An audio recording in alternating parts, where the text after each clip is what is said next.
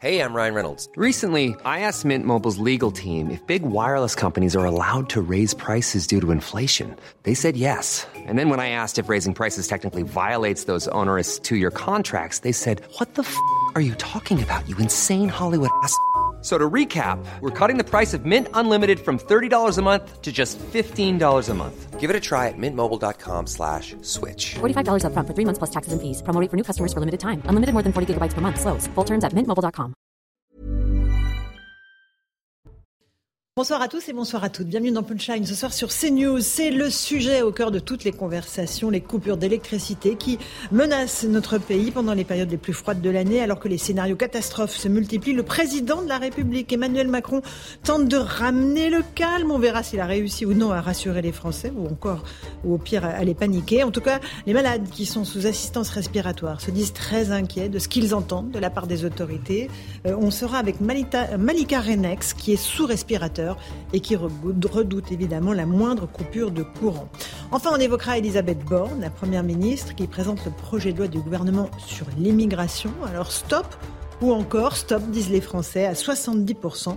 Selon un sondage CSA pour CNews, ils demandent à l'État de durcir sa politique migratoire. On en débat ce soir dans Punchline avec Louis de Ragnel, chef de service politique d'Europe 1. Bonsoir Louis. Bonsoir Laurence. Nous sommes avec Marc Toitier, économiste. Bonsoir Marc. Bonsoir Laurence. Éric Revel, journaliste. Bonsoir, Éric. On va aborder avec vous tous ces sujets qui sont au cœur euh, de l'actualité. D'abord les coupures d'électricité. On vous en parle depuis quelques jours. Ça vous inquiète et c'est tout à fait légitime et normal.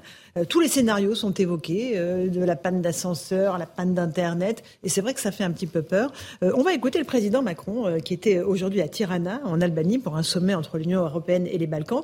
Et puis il a dû sentir qu'il y avait quelque chose qui se passait du côté de ce sujet-là. Écoutez euh, cette mise au point. Vous nous décrypterez ensuite, Louis de Ragnel, à qui s'adresse le message du président.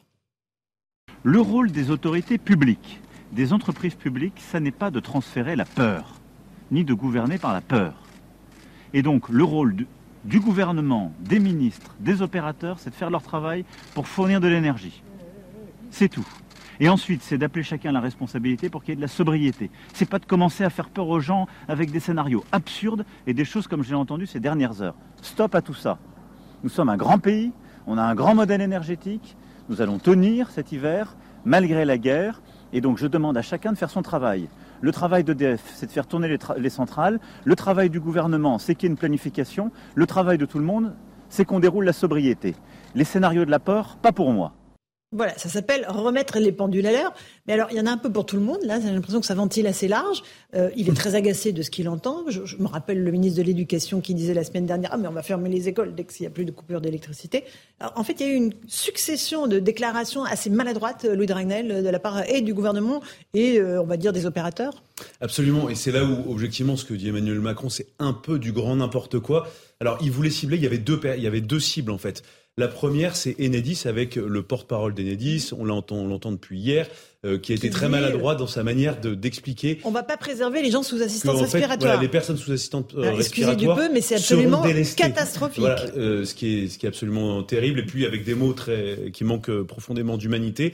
Le deuxième sujet, et c'est là où il y a un vrai problème politique, c'est qu'Emmanuel Macron reproche en fait à son propre gouvernement d'avoir distillé le scénario de la peur. Pourquoi? Mmh. Parce qu'en fait, tout part euh, d'un événement. C'était il y a une semaine, et d'ailleurs c'est Europe 1 qui l'a révélé. Euh, c'est la circulaire qu'a préparée euh, Elisabeth Borne, une circulaire très très longue, très exhaustive, 14 pages. Moi, j'ai rarement vu des circulaires aussi longues.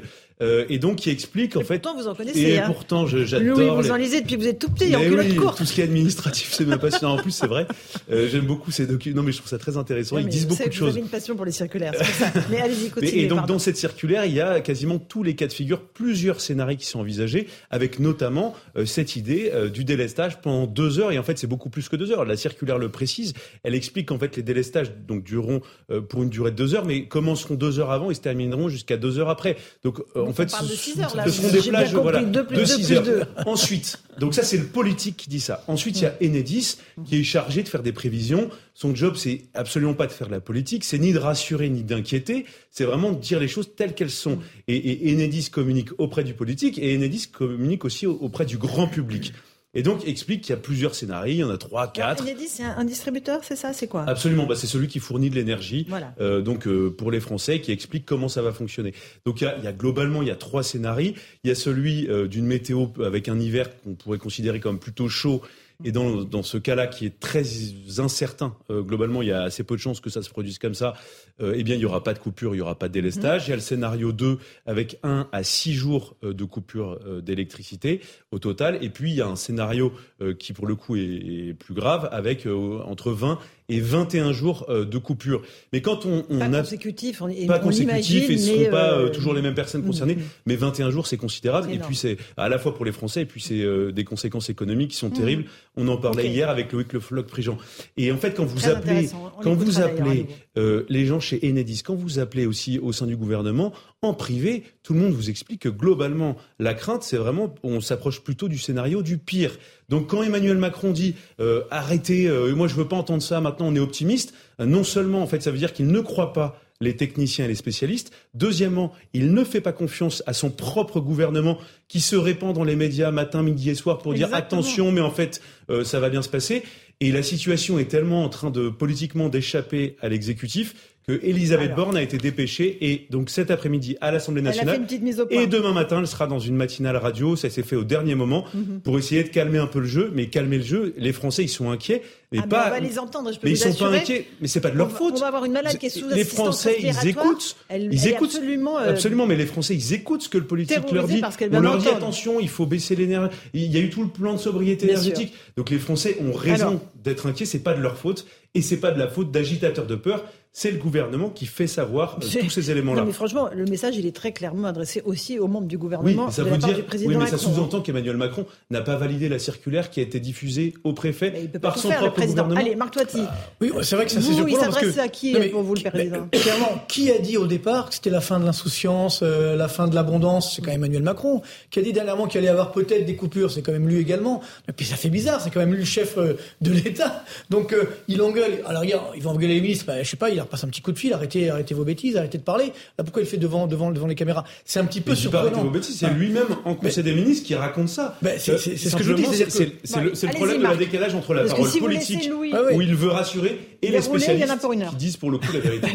Non mais c'est ça le problème, c'est que de notre côté, euh, là aussi je regardais tout à l'heure en arrivant, je regardais les, les- les dépêches où en septembre dernier on nous disait, un gouvernement compris, que de toute façon, et le président également, que tous les réacteurs allaient être mis en place, allaient refonctionner d'ici la fin de l'année. Ouais, c'est bah, incroyable. qui vous a dit ça Ah c'est écrit les, les, les Ah, parce news de que Agnès. Agnès Ah, j'ai- Pannier-Runacher, elle était Oui, incapable de me dire avez- oui, combien. mais j'ai- vérifié là, je peux, Avant vous, je, je peux vous monter les news, hein, elles sont là. Euh, en septembre de cette année, on dit voilà, il va avoir sur les 56 réacteurs, 52 qui vont fonctionner d'ici la fin de l'année.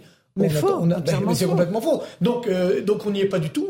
Et donc là, là aussi, encore une fois, euh, d'où vient le problème? C'est que euh, le patron de d'ailleurs, ça lui coûté sa place. L'ancien patron nous l'avait dit. C'est que euh, euh, il pouvait pas euh, remettre, je dirais, en fonction l'ensemble des réacteurs parce qu'on lui avait demandé d'arrêter, de, de réduire justement le parc nucléaire. Donc il avait un problème simplement de, de main d'œuvre. Il n'y avait pas la main d'œuvre correspondante. Pas de Donc, formation. Il disait qu'il n'y avait pas de soudeur voilà. pour le nucléaire. Mais il n'y en a pas, mais ça c'est un problème de formation globale d'ailleurs de, de l'économie française. Donc ce qui fait que on a aujourd'hui cette situation où ben, on a un risque. Alors encore une fois, est-ce qu'on aura des coupures ou pas? Qui a annoncé cela? Moi encore une fois, moi je pense qu'il ne faut pas être pessimiste pour être pessimiste. Il faut être bien sûr optimiste, mais aussi réaliste. Quand on nous dit euh, tout sera, euh, je dirais, au point d'ici la fin de l'année, que c'est pas le cas, et que là on nous dit maintenant il faut pas paniquer. Ça ne enfin, sera pas le cas. Encore. Les- alors, les alors voilà, ne alors pourquoi, pourquoi ne pas dire la vérité aux Français? Je pense que ça c'est, on l'a vécu Ah, également avec le le coronavirus. gouvernement renvoie la balle à EDF en disant Oui, ah, mais on l'a vécu avec- Et EDF. après, ce sera la faute des Français. Et on l'a- vécu avec l'inflation également. On n'arrête pas de nous dire non mais euh, vous inquiétez pas, tout est bien dans le meilleur du monde. Non, il faut dire aujourd'hui la vérité parce qu'il faut assumer ses erreurs. Ce qui se passe aujourd'hui, c'est le résultat d'erreurs stratégiques euh, depuis euh, plusieurs années, même voire plusieurs décennies. Donc ce qui fait qu'aujourd'hui, Oui, on, doit, seulement. on doit Mm. payer, on doit payer la facture. Mais c'est le rôle, je pense, des dirigeants français d'assumer cette responsabilité. Eric Revel, il est bien Bah. silencieux là.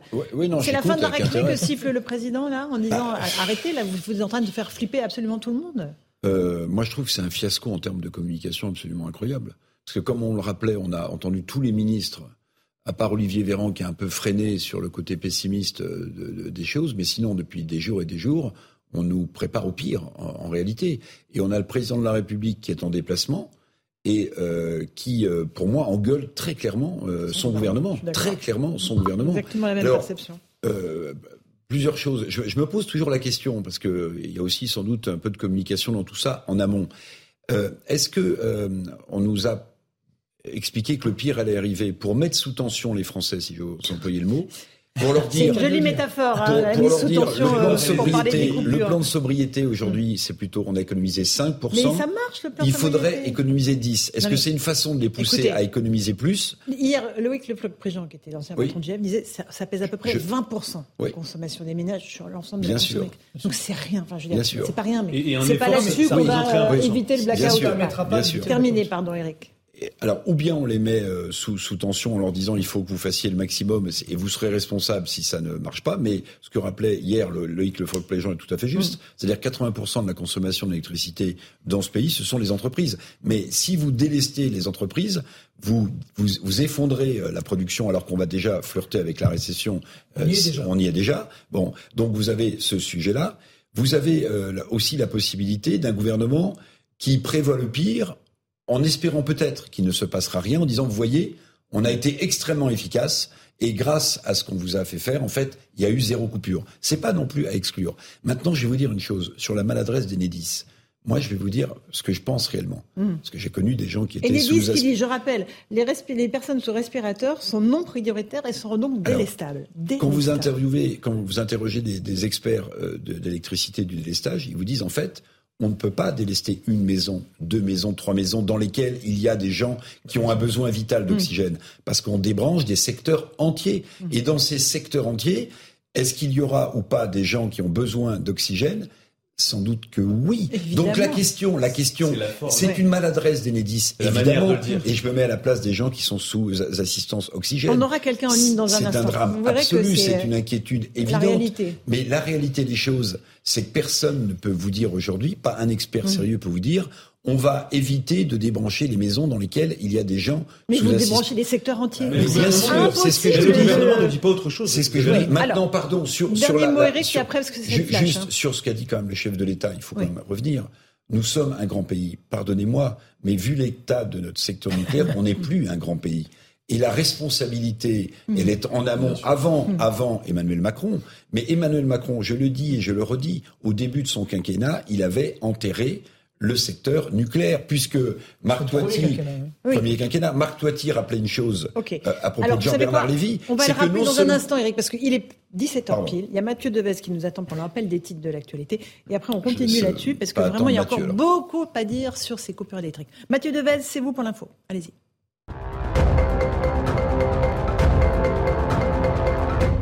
Une plus grande fermeté exigée en matière d'immigration en France, c'est le résultat d'un sondage exclusif de l'Institut CSA pour CNews. 7 sondés sur 10 estiment que le gouvernement doit durcir sa politique d'immigration.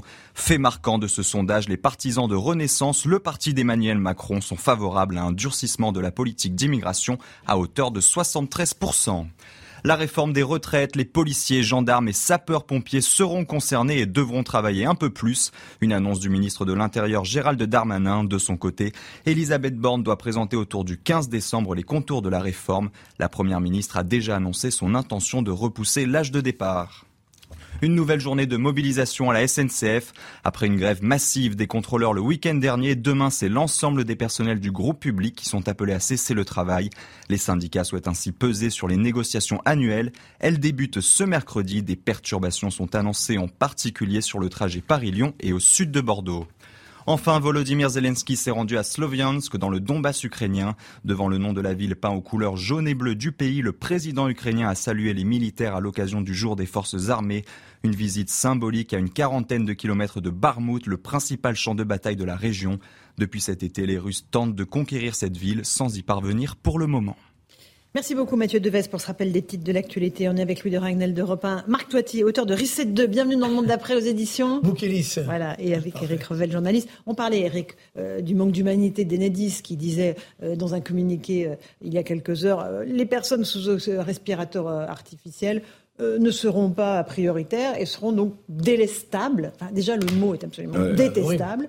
Euh, mais enfin, ce qui est hallucinant, c'est qu'encore une fois, on en est là, en 2022, la France, septième pays, euh, septième puissance mondiale.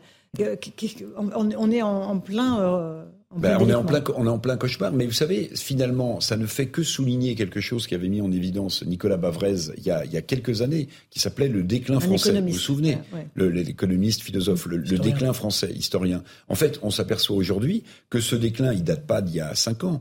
Il a été engagé il y a, il y a plusieurs décennies. Vous savez, le vrai problème de départ du secteur nucléaire, il faut toujours le rappeler, c'est lorsque Lionel Jospin décide de d'arrêter le développement de Superphénix. Pourquoi? Parce que c'était pas seulement cette nouvelle technologie nucléaire, Superphénix, mhm. c'était tous les développements qui allaient derrière. Et aujourd'hui, dix ans après ou vingt ans après, on en paye aujourd'hui les conséquences. Et on s'aperçoit que la septième puissance, vous avez raison, Laurence, économique euh, mondiale. Le grand pays dont parlait Emmanuel Macron. Hein. En fait, est en voie de sous-développement. Est en voie de, de sous-développement euh, non, n'exagérons pas non plus. Mais, mais, je vais vous dire pourquoi. Mais je vais vous dire pour, mais je vais vous dire pourquoi. Pas un pays Alors, à mon avis, on est en voie de sous-développement. Mais non, mais non. La, mais parce que si vous voulez, si, si on si on ne si on ne réveille pas euh, une, une, conscience nationale euh, dans ce pays, en fait, on, on ne s'aperçoit pas du lent déclin dans lequel on est. Alors, Donc, on, est, on, est franchement dans une situation très complexe. Il y en a une qui, qui, a envie de réveiller les consciences, c'est Marine Le Pen. Elle n'a évidemment pas manqué l'occasion euh, de taper sur le gouvernement à l'occasion de ces coupures d'électricité. Écoutez-là, euh, l'ancienne patronne du Rassemblement national.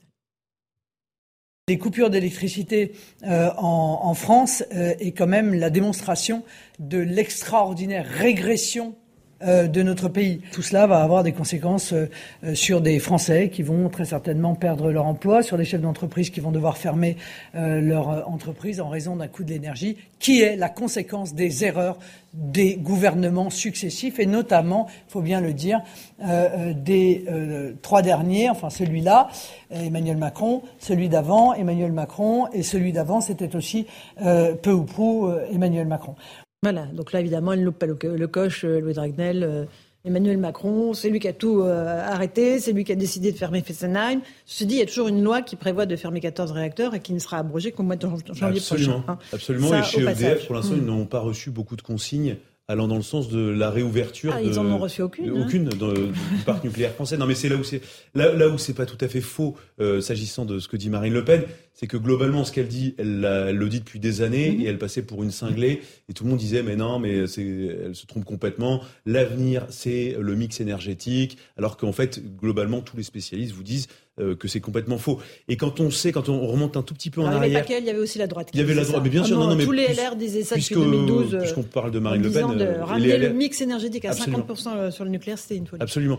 Et quand on remonte au moment de la fermeture de Fessenheim, quand même, il y, a une vidéo qui existe, je ne sais pas si on peut la retrouver euh, de d'Elisabeth Borne qui est invitée dans une matinale et qui se réjouit, qui explique que c'est vraiment ah, une avancée et, que c'est extraordinaire. C'est l'écologie durable qu'il faut euh, envisager comme ça. Et, si on veut juste euh, ajouter, alors c'est cruel pour Emmanuel Macron, mais, mais en fait, il avait même Emmanuel Macron après la fermeture de Fessenheim mm. avait demandé à Jean Castex tout discrètement d'aller voir les dirigeants d'EDF pour leur demander mais est-ce que finalement c'est possible de, de, ne pas fermer Fessenheim? Ce à quoi le patron d'EDF avait répondu, bah maintenant, en fait, c'est trop tard, ou alors il faut injecter une somme d'argent. C'est pas ce que euh, disait Loïc Le Floch. Il disait pour un hein. milliard d'euros. Un an, un, milliard. Un an, un milliard. Un an, un milliard. Voilà. Après, c'est toujours les chiffres aussi. Bien sûr, mais c'est un choix politique. Non, mais ce qui montre que Fessenheim pouvait, pouvait, continuer de, de fonctionner et euh, pour des raisons hein, bêtement et bassement politiques, eh bien, on en est arrivé là. Donc, mm. c'est c'est normal qu'Emmanuel Macron soit critiqué sur euh, ses choix euh, qu'il a pris. Marc Toiti, et après, on, aura un témoignage. Moi, je pense qu'il ne faut pas également sous-estimer l'impact économique que tout ça va avoir. C'est-à-dire, bon, alors évidemment, euh, sur les citoyens, mais sur les entreprises, globalement, au-delà de la hausse des coûts des prix énergétiques, donc qui va imposer, malheureusement, ça a déjà commencé, des arrêts d'activité. Donc ça veut dire du chômage partiel, donc euh, également moins de revenus, et parallèlement, pour le début d'année, jusqu'à présent, comme les tarifs sont négociés à l'année, on est encore sur les tarifs de 2021, à partir de début 2023, on va voir la hausse des tarifs de 2022. Et donc là, ça va se répercuter sur les entreprises, également sur les prix de vente, donc sur les prix à la consommation, ce qui va casser le pouvoir d'achat. Donc, euh, tout à l'heure, on évoquait la, récession qui a déjà commencé donc au premier, au, quatrième trimestre 2022 euh, et qui va se poursuivre au premier trimestre 2023. Donc, ça va pas arranger les choses. Et donc, c'est là où globalement, on oublie que euh, cet enjeu énergétique, c'est ça, deux trimestres consécutifs. Mais le deuxième, on l'a pas encore. Alors, le premier, on va l'avoir au quatrième trimestre, et le deuxième, on l'aura au premier trimestre 2023, vu ce qui est en train de se vous avez raison, préciser c'est important de, de, de, et ce qui va évidemment aggraver la situation des ménages euh, à court terme et du pouvoir d'achat. s'intéresse à un cas particulier, c'est les personnes qui sont sous assistance respiratoire. Nous sommes euh, en ligne avec Malika Renex. Bonsoir Madame Renex, merci beaucoup de prendre un peu de temps pour euh, parler avec nous. Euh, J'espère que vous nous entendez bien. Euh, on est heureux de vous accueillir dans le oui, sur CNews.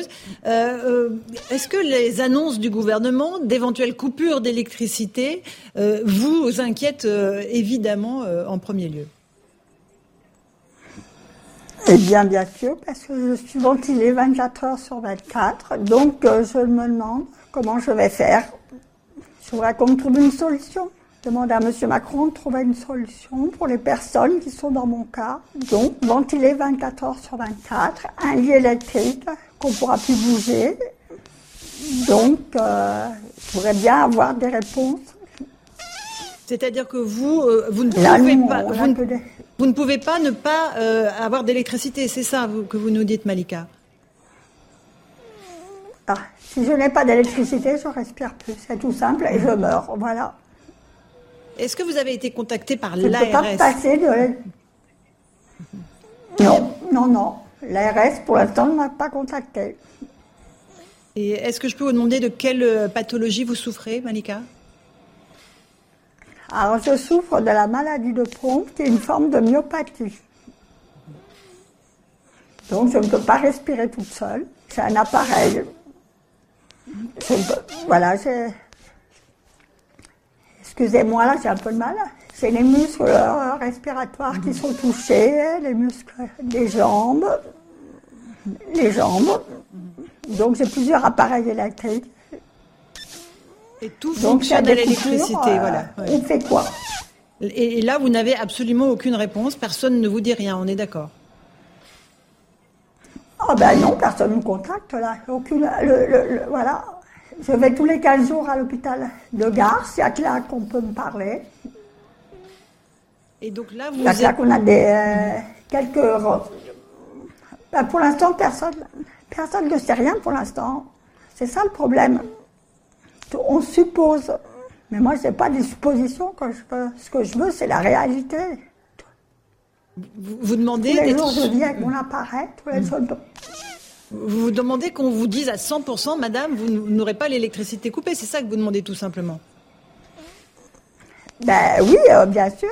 L'ARS, euh, en début d'année, vous dit qu'il n'y aura pas de coupure, mais on ne sait pas, on n'est pas sûr. C'est toujours de l'à peu près. Donc à peu près, euh, c'est pas possible de l'à peu près pour nous. Nous, c'est vital pour nous, l'appareil. Si on n'a pas notre appareil, on meurt.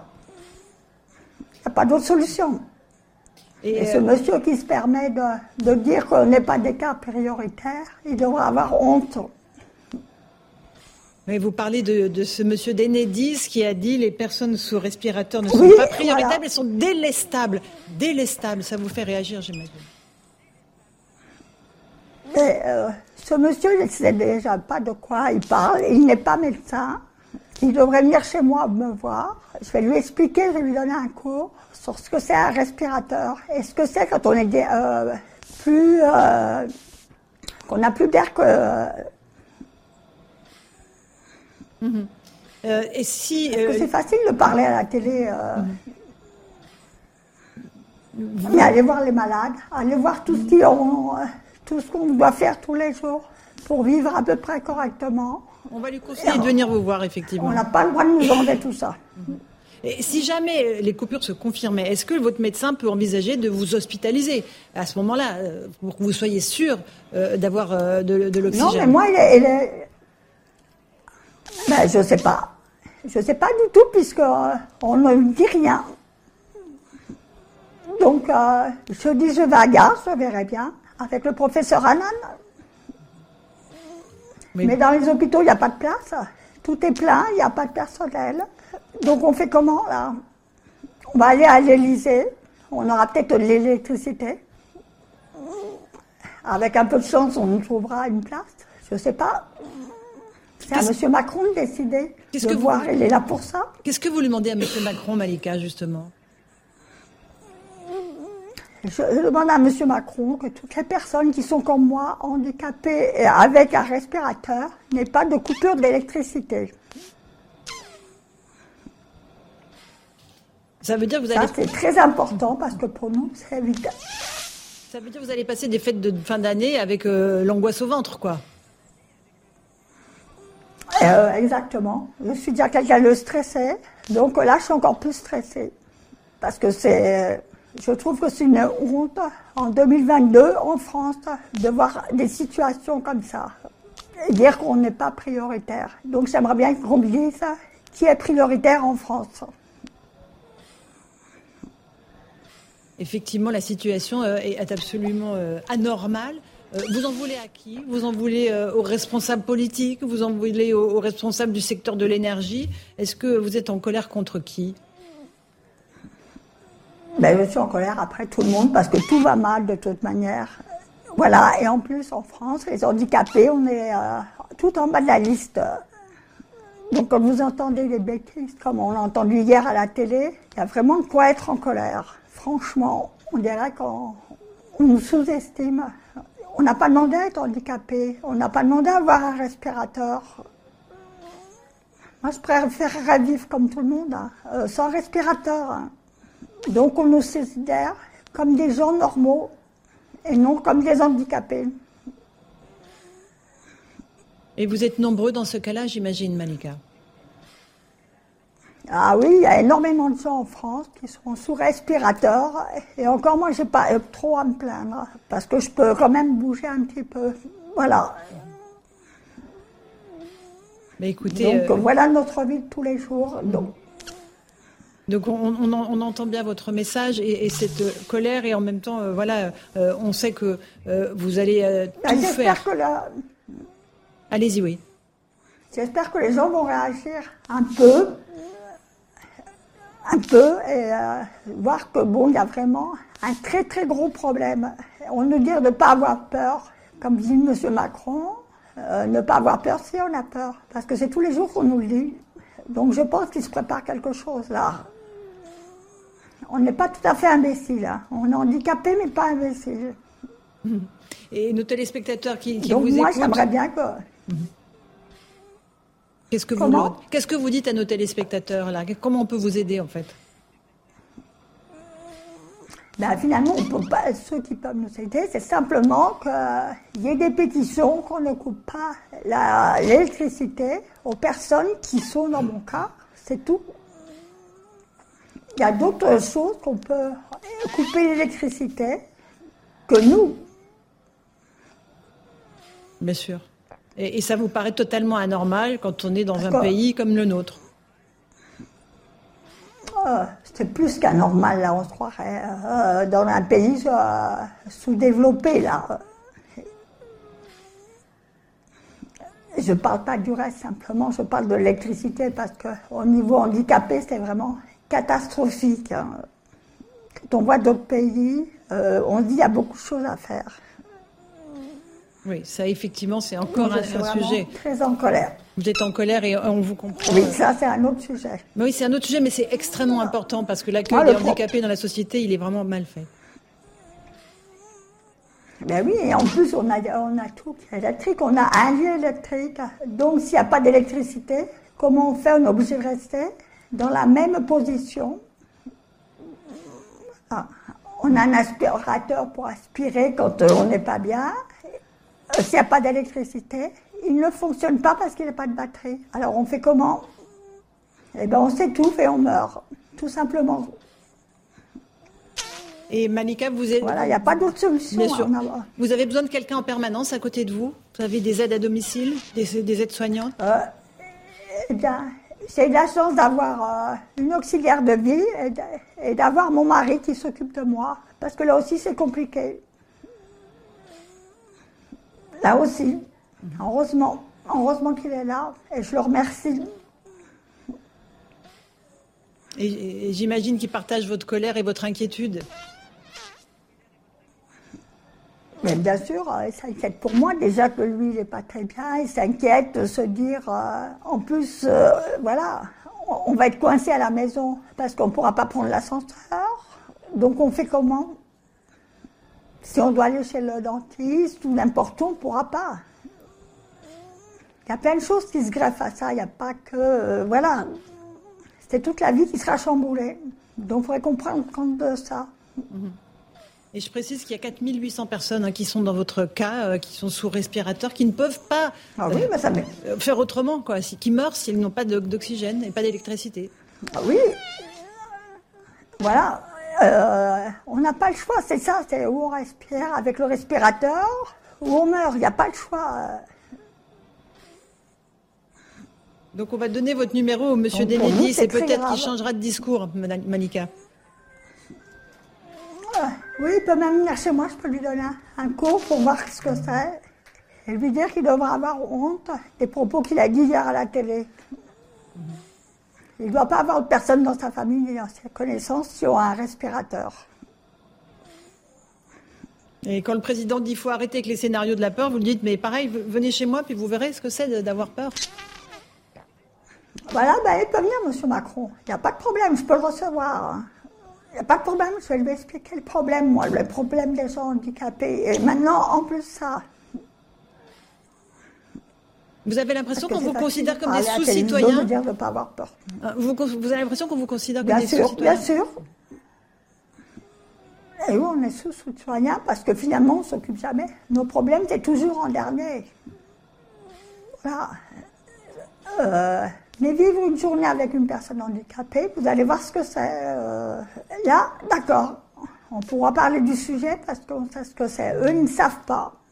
Les belles paroles, ça, on connaît.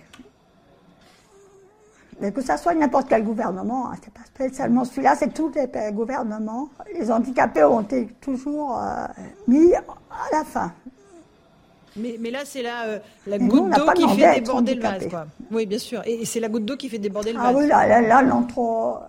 Là, c'est trop, trop, c'est trop. Parce qu'on essaye de vivre normalement, on essaye de pas trop, euh, voilà, trop embêter les gens, on essaye de faire ce qu'on peut par nous-mêmes. Et là, on nous remet encore une couche par au-dessus, mais là, on peut pas, là. Là, c'est notre vie qu'on joue. C'est des vies humaines qui jouent, là.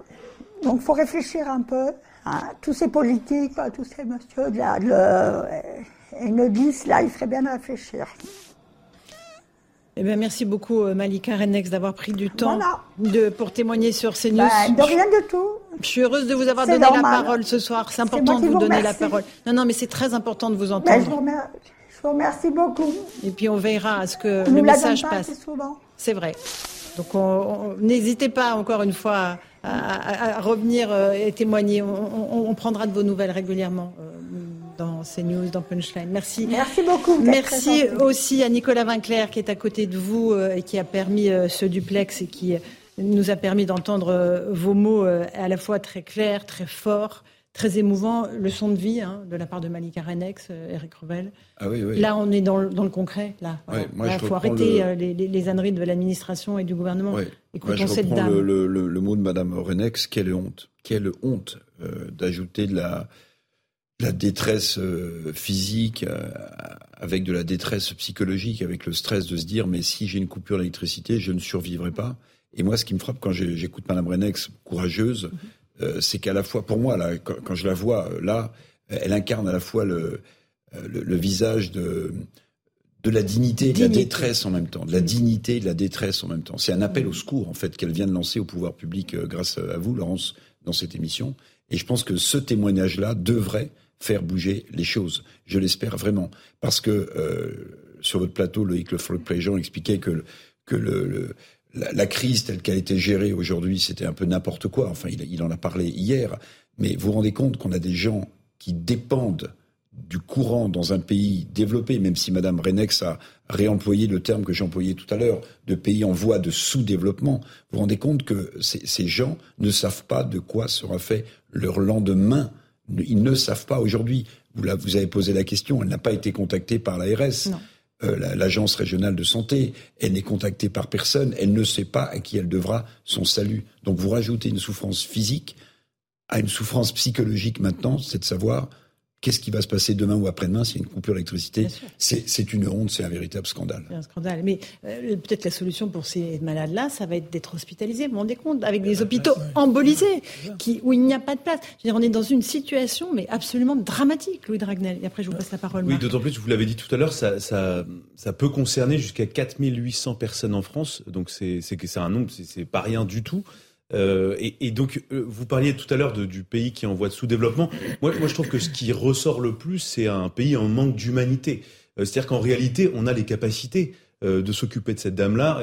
enfin, on est un pays qui sait faire ça. Euh, la difficulté euh, là, c'est qu'effectivement, euh, il n'y a pas de réponse qui est apportée à cette dame-là. Alors, on va lui envoyer un mail cinq jours avant le risque de délestage, deux jours avant, un jour avant, pour lui conseiller d'aller ailleurs, d'aller chez des voisins, d'aller dans un endroit qui n'est pas délestable. Mais on voit bien à quel point aussi c'est complexe. Je pense que cette dame, donc Malika, a des difficultés aussi à se déplacer. Tout ça va, va prendre beaucoup de temps. Et si elle est visée, donc si elle est concernée dans un secteur, sans doute n'est-elle pas seule. Mhm. Donc ça veut dire qu'il va falloir une mobilisation de moyens exceptionnelle. Elle est à Meudon, donc c'est en région parisienne. Je voulais Mais Paris, la capitale, pas plus que les grandes villes ne seront euh, épargnées par ces éventuelles coupures. Donc ça, non, mais c'est important de dire où elle est euh, physiquement. Alors, euh, Paris sera beaucoup moins menacé par les délestages. Alors sera délesté en premier pour des raisons symboliques, mais comme on peut délester Paris maximum à hauteur de 17% contre 62% mhm. dans le reste du pays, effectivement Paris sera peu délesté. Ce sera surtout la petite et la, la grande couronne donc de la région Île-de-France. Mais simplement aussi, je pense que les politiques, euh, quand ils écoutent le témoignage de Malika, euh, s'ils n'ont, ah, si ça, les, ça ne les saisit pas, je pense qu'il faut qu'au moins ils pensent à une chose, c'est qu'en fait ils engagent leur responsabilité pénale. Et, ça, c'est quelque chose de mm. très important. Euh, vous savez, on a parlé de la responsabilité pénale du gouvernement pendant le Covid. Si Malika meurt euh, pour euh, parce que on n'a pas pu s'occuper d'elle ou d'autres personnes comme Malika, il y a un seul ministre qui payera l'édition. Ah mais non, mais moi je pense que alors il y, bah, y aura une responsabilité. Je vous dis que non, malheureusement. Bah mais attendez, c'est non assistance à personne en danger, voire mise en danger de la vie d'autrui. Enfin, c'est c'est quand même très grave. vous avez vu ce dont on est en train de, parler. Et j'ose espérer, j'ose espérer qu'au moins les décideurs publics et politiques penseront à ça euh, s'ils n'arrivent pas à penser au cas des personnes qui sont en détresse. Dire parce que c'était la réalité. Ce qui est quand même incroyable, c'est qu'on oublie, mais la France est quand même numéro un du monde en termes de dépenses publiques par rapport à notre PIB. C'est-à-dire que c'est pas dire qu'il n'y a pas de moyens publics qui sont là, ils sont énormes. Et on a également numéro un d'ailleurs des impôts, parce qu'il faut financer tout cela. Et donc, on voit bien là qu'on a un problème d'allocation de ces moyens. Il y a un État français qui est extrêmement puissant. Donc c'est ça qui, est, qui n'est pas acceptable. C'est qu'on se dit, voilà, on paye énormément d'impôts, on a énormément de dépenses publiques, et malgré cela, on va effectivement payer, euh, j'espère pas bien sûr, mais on va avoir des coupures, on va risque d'avoir effectivement peut-être des, décès, euh, du chômage, etc. Et donc c'est ça qui colle pas. C'est que si effectivement on avait euh, 35% de dépenses publiques par rapport au PIB comme aux États-Unis à la rigueur, bon, on pourrait dire, bon, bah forcément, mais là, on a mis le paquet, si vous m'appelez l'expression, et malgré cela, on n'arrive pas à résoudre ces problèmes qui normalement devraient être des problèmes facilement solvables. Et on n'y arrive pas aujourd'hui. Ce qui veut dire que c'est pas un problème de quantité de dépenses publiques, mais d'allocation de ces dépenses publiques. Et donc c'est là où il faut repenser complètement le rôle de l'État dans l'économie, avec euh, euh, pareil sur le social, on a 32% du PIB de dépenses sociales, la moyenne de, de l'OCDE, donc des pays développés, c'est 20%. Donc c'est là où on est quand même, malgré tout, un pays euh, où on a énormément d'aides, de dépenses publiques et autres, et pourtant on a ces drames humains, humanitaires, ce qui veut dire qu'il y a un problème d'allocation de ces dépenses. Eric Revel, il y avait un deuxième problème qui était sous-jacent dans le témoignage de Malika, c'est le problème du handicap. Parce qu'évidemment, alors c'est vraiment la vie est impossible sans respirateur, sans lit électrique. Euh, et, le fait qu'on notre société est toujours pas inclusive pour les personnes handicapées. vous, avez, essayé de prendre le métro à Paris avec un fauteuil roulant Non, bien sûr. bien sûr vous avez, vous avez tout à fait raison. Bon, il y a des efforts qui ont été faits, mais vous avez ou raison. dans les grandes villes On est très loin euh, du compte. Et ce témoignage, euh, j'allais dire, extrême, dans un moment tellement critique pour cette dame, moi j'ai du mal à me remettre de ce que vient de dire Madame Renex. Mmh. Ah C'est-à-dire que, enfin, on est quand même bouleversé par ce qu'on vient d'entendre elle soulève la question du, traitement du handicap en France en général. Mais c'est vrai pour des adultes handicapés euh, qui ont besoin de mobilité. C'est vrai aussi pour des enfants dans des écoles euh, qui parfois, ça peut être des handicaps physiques, ça peut être des handicaps euh, mentaux. Récemment, vous avez sans doute vu le cas de ce, de ce jeune enfant autiste qui avait toutes les peines du monde à, à intégrer alors qu'on lui avait promis une classe parce mhm. qu'il manquait une personne euh, pour venir l'épauler ou parfois parce que ah ben il y en a un qui, qui on, a, on l'a privé de cantine parce qu'il n'avait pas d'aide. Voilà parce qu'il n'avait pas d'aide. Donc vous voyez. C'est de la et maltraitance. Puis, pour rejoindre ce que ce que dit Marc Toiti en, un peu plus résumé et en, et en moins économiste. non non non non non mais je suis très sérieux. C'est que la plupart des Français quand vous discutez de, du poids des impôts en France de la dépense publique, ils vous, dit, ils vous posent une question pleine de bon sens. Ils vous disent mais Où- où, où va tout cet argent Où va Mais où va tout cet argent En Ça, c'est la question. Une dette publique de- augmentée de 550 milliards d'euros. Bien sûr. Où, où va effectivement Où va cet argent Sans que le, le PIB sur la même période a S'il va augmenté de pas chez les 150 gens qui en ont milliards. besoin. Donc, Vous c'est avez ça le problème. On a mis des moyens énormes. Allez, mais voilà. on fait une petite pause. On se retrouve tous les trois euh, dans Punchline. Euh, on parlera d'un autre sujet. Euh, Elisabeth Borne, la première ministre, est en train de présenter en ce moment à l'Assemblée nationale son projet de loi sur l'immigration. L'immigration zéro n'est ni souhaitable ni possible, pas plus qu'une immigration dérégulée. Voilà, ça s'appelle le en même temps. On va essayer de comprendre ce qui se passe. À tout de suite dans Punchline.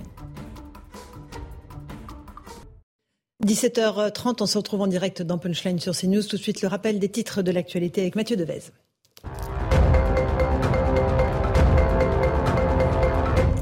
Emmanuel Macron dénonce les scénarios de la peur concernant des possibles coupures d'électricité cet hiver. En déplacement en Albanie à l'occasion d'un sommet européen, le chef de l'État assure que la France va tenir si chacun fait son travail.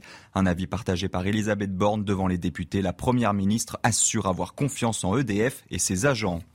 Un soutien de l'État face à la hausse des tarifs des transports franciliens, c'est la promesse faite ce matin par le ministre des Transports Clément Beaune. Actuellement vendu à 75 euros et 20 centimes par mois, le tarif du pass Navigo pourrait passer à 90 euros. Île-de-France Mobilité doit en effet trouver de nouvelles formes de financement. Une pénurie de doliprane pour les enfants. Le médicament subit les effets d'une demande très forte à cause des épidémies qui circulent en ce moment. À cela s'ajoute une triple problématique, une tension sur l'approvisionnement en paracétamol, sur les flacons en verre et les conséquences du mouvement social au sein du laboratoire Sanofi, fabricant du doliprane.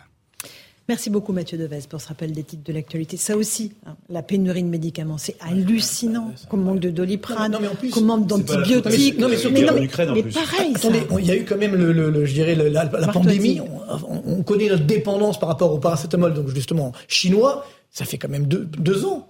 Qu'a- Qu'a-t-on fait? On nous a dit Mais non, il y a de- Alors voilà, c'est ça le problème, c'est que on identifie les problèmes. Mais on nous dit que c'est la guerre on fait- en Ukraine. On fait des belles paroles. Mais non, on se fiche de voir, mais parce que Encore une fois, le problème, c'est que C'est quoi le problème là sur les doliprane C'est quoi mais C'est le labo Non, mais ben, il faut, il faut. On parle de relocalisation. C'est ça le problème. Il faut relocaliser une partie de cette production en France. Mais quand vous voulez relocaliser, quand voilà, on a des problèmes euh, d'électricité, de Mm. pression fiscale, de pression réglementaire, et ainsi de suite. Donc, on a des belles paroles, mais derrière, il n'y a pas de concret. C'est ça qui fait que malheureusement. Ah oui, d'accord, euh, mais là, Il qu'est-ce y que a un c'est autre Qu'est-ce problème. qui se Il y a passe un avec autre le problème, c'est que des médicaments comme ça, dont l'investissement a été amorti depuis des années et des sûr. années, ils sont vendus plus cher dans d'autres pays que dans nos pays euh, occidentaux. La réalité, c'est aussi celle-ci Dans des laboratoires. pays alors ils sont vendus plus cher Eh ben, ils sont vendus plus cher dans des pays, par exemple en Europe de l'Est. Interrogez Ah bon les laboratoires. Oui, bien sûr, ils sont vendus plus cher. Vous avez un certain nombre de médicaments qui aujourd'hui marchent moins dans des pays. Pardonnez-moi d'utiliser ce terme, mais c'est du business, hein, la pharmacie. hein. Donc, Ah donc on va fournir les gens qui payent mieux plutôt que les... Bah, oui, c'est une c'est une des raisons je- pour lesquelles je- non, mais aussi- je ne devrais pas être étonné. que- Je devrais pas être Non, mais c'est un manque d'anticipation, surtout, euh, malheureusement, euh, de, voilà, que, hein. du, du fait qu'on soit trop dépendant euh, de, du paracétamol étranger et qu'on l'a pas rapatrié une partie au moins, pas complètement, mais au moins une partie en France. Avec euh, euh, ce, qui est, ce qui arrive en Chine, encore une fois, on a été prévenu. Ça veut dire qu'on découvre. C'est comme quand on a découvert notre dépendance au gaz russe quand est arrivée la, la, la crise ukrainienne. Je rappelle que raison. euh, là aussi, là c'est encore pire en Allemagne parce qu'ils ont arrêté complètement le, le nucléaire et donc ils sont dépendus, ils sont rendus dépendants eux-mêmes à 60% du gaz russe. C'est pas les Russes qui l'ont mais- décidé, c'est les Allemands qui l'ont décidé. mais là on l'a aussi, on découvert parle au de Souvenez-vous, dans, l'affaire, dans l'affaire des, des vaccins, on avait découvert à l'occasion de la crise euh, Covid Oui, que les principes actifs qui rentrent dans la composition des vaccins étaient fabriqués en Inde, etc., etc., etc. Et quand la chaîne mondialisée euh, se dérègle, eh ben on aboutit à ces situations-là. C'est pour ça que je ne retire pas ce que j'ai dit tout à l'heure. Je pense qu'on est vraiment, si on n'y fait pas attention, en voie de sous-développement. Regardez, voilà encore un autre Constat exemple sur les médicaments. Ouais, les antibiotiques. Des antibiotiques. On va manquer d'antibiotiques en France. Bien sûr. Bon, allez, euh, on avance. On va parler de l'immigration. La première ministre Elisabeth Borne est à l'Assemblée nationale. Elle présente le projet de loi euh, de ce, sur ce secteur. Euh, on va l'écouter. L'immigration zéro n'est ni souhaitable ni possible, pas plus qu'une immigration dérégulée. Elisabeth Borne. La France est et restera fidèle à sa tradition d'asile, mais il est légitime de se poser la question de notre politique migratoire. Dire qui on veut, qui on peut accueillir et qui on ne veut pas, qui on ne peut pas accueillir. Nous visons l'efficacité, les mesures utiles et les effets concrets. Voilà pour Elisabeth Borne. Gauthier Lebret, vous êtes à l'Assemblée nationale avec Léo Marcheguet. Alors, euh, quelle était la tonalité de ce discours, Gauthier? Sur quoi on, on se dirige en fait sur le texte?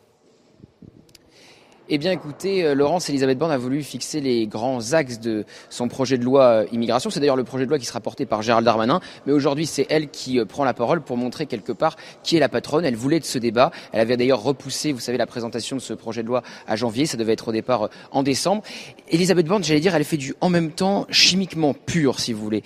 le gouvernement veut à la fois une politique plus humaine, mais aussi une politique de fermeté. Alors, qu'est-ce que c'est une politique plus humaine? Eh bien, c'est régulariser les sans-papiers dans les métiers euh, dit en tension et une politique euh, de fermeté. C'est euh, concernant les OQTF. Vous savez que Gérald Darmanin veut rendre la vie impossible, ce sont ces mots, aux personnes sous obligation de quitter le territoire français en leur coupant les prestations sociales, en les empêchant d'avoir eh bien un logement social ou en réduisant le nombre de recours possibles en les faisant passer de 12 à 4. Mais le problème avec le en même temps en matière migratoire, c'est de trouver une majorité pour un gouvernement qui n'a pas de majorité absolue au Parlement, puisque pour la gauche, ce texte est et pour euh, la droite, ce texte est laxiste. C'est ce qu'a dit Marine Le Pen ce matin en, conférence de presse. Son groupe ne votera pas euh, le texte de la majorité car elle dit eh bien, que le gouvernement va ouvrir une nouvelle filière d'immigration. Pareil hein, pour euh, les Républicains et notamment pour Éric Ciotti qui est en pleine campagne, vous le savez, pour la présidence des Républicains pour le second tour. Et en plus, le gouvernement n'a le droit qu'à 1,49,3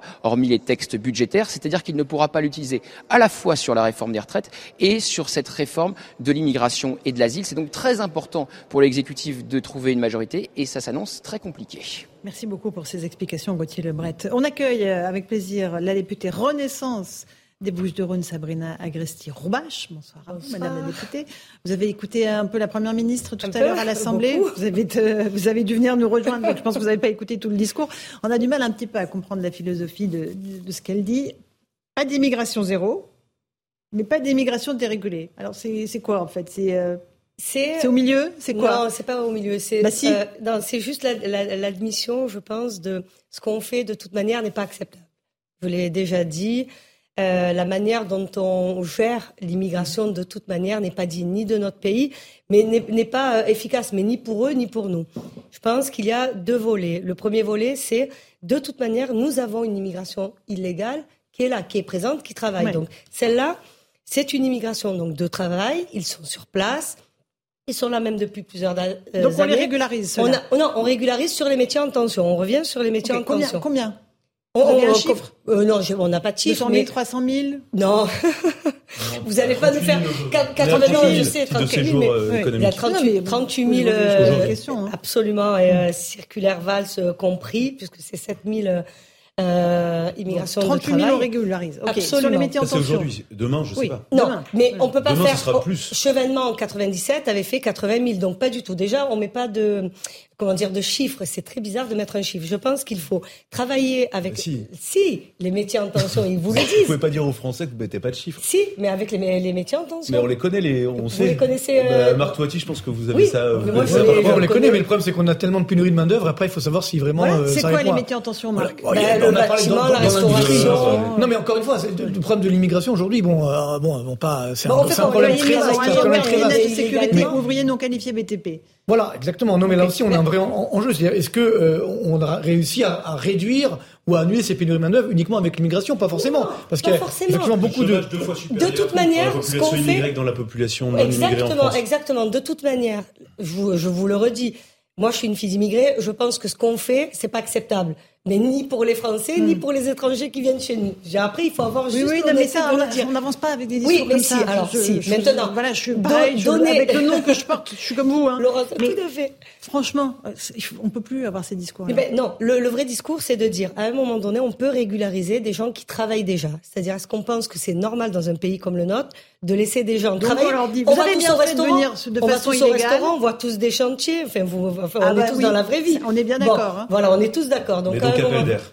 Non, pas du tout. Ah, pas du tout, parce qu'on va pas les chercher. Non, l'appel d'air, c'est vous allez les chercher. Que- euh, Bah, c'est ce qu'on va faire. Pas du tout. Bah, bien sûr que si. on, on parle de, de régulariser, il faudra euh, répondre à certains critères. Ah, être là depuis quelques années, ouais, non, être là Et quand ça même. marche pas comme ça, Et oui, savez la- bien. Mais non, non. mais- non, bah alors on fait rien. Mais les titres de. Bah, si, on si, fait il y a, rien. ah, mais il y a plein de. Ah, voilà, non, mais l'extrême, en fait, de l'immigration dérégulée, on connaît, c'est ce qu'on vit aujourd'hui. Non, mais. Si, si, bah si. Ah objectivement, aujourd'hui, euh, il y a très peu d'expulsions en France. Non, mais je, je peux vous ressortir les chiffres, hein, si vous voulez. hein. Euh, il y avait par cœur, euh, c'est 122 20% sur tous les 839 mandats au QTF prononcés, on était à moins, on était à connais par cœur. 7%. Bon, c'est quand même très faible. Aujourd'hui, une personne qui rentre illégalement sur le territoire français, avec de bonnes ou de mauvaises raisons, n'est quasiment jamais expulsée. C'est exceptionnel. Ensuite, s'agissant. Non, mais s'agissant, pas de remise en cause, pas de remise en cause, ouais, mais pas de remise en cause du droit d'asile. Alors, Si. très bien. Ah si, si, Bah, c'est ce que vient de dire la première ministre. Ah bah, il va y avoir un, il va y, Elisabeth il va Borne. y avoir un débat. Non mais il va y avoir vous un débat revoyez les avec la critères gauche, du droit avec la d'asile droite. Vous revoyez les critères La- Sur la quoi gauche et la droite. Qu'est-ce que vous revoyez dans les critères Bon. du droit Bah, d'asile moi, dans les Non, mais ça critères- c'est important. Non, non, Allez, et après, je passe la parole aux autres, parce que là, vous dans êtes les critères, dans les elle- critères elle du droit d'asile, à un moment donné, on prend, enfin, pour ceux qu'on aura identifiés, rappelez-vous le, la fameuse, on en avait déjà débattu, euh, l'inscription au fichier des personnes recherchées de toutes les personnes demandeuses d'asile. Pour moi, c'est important parce que le problème, c'est qu'on ne sait pas où ils sont.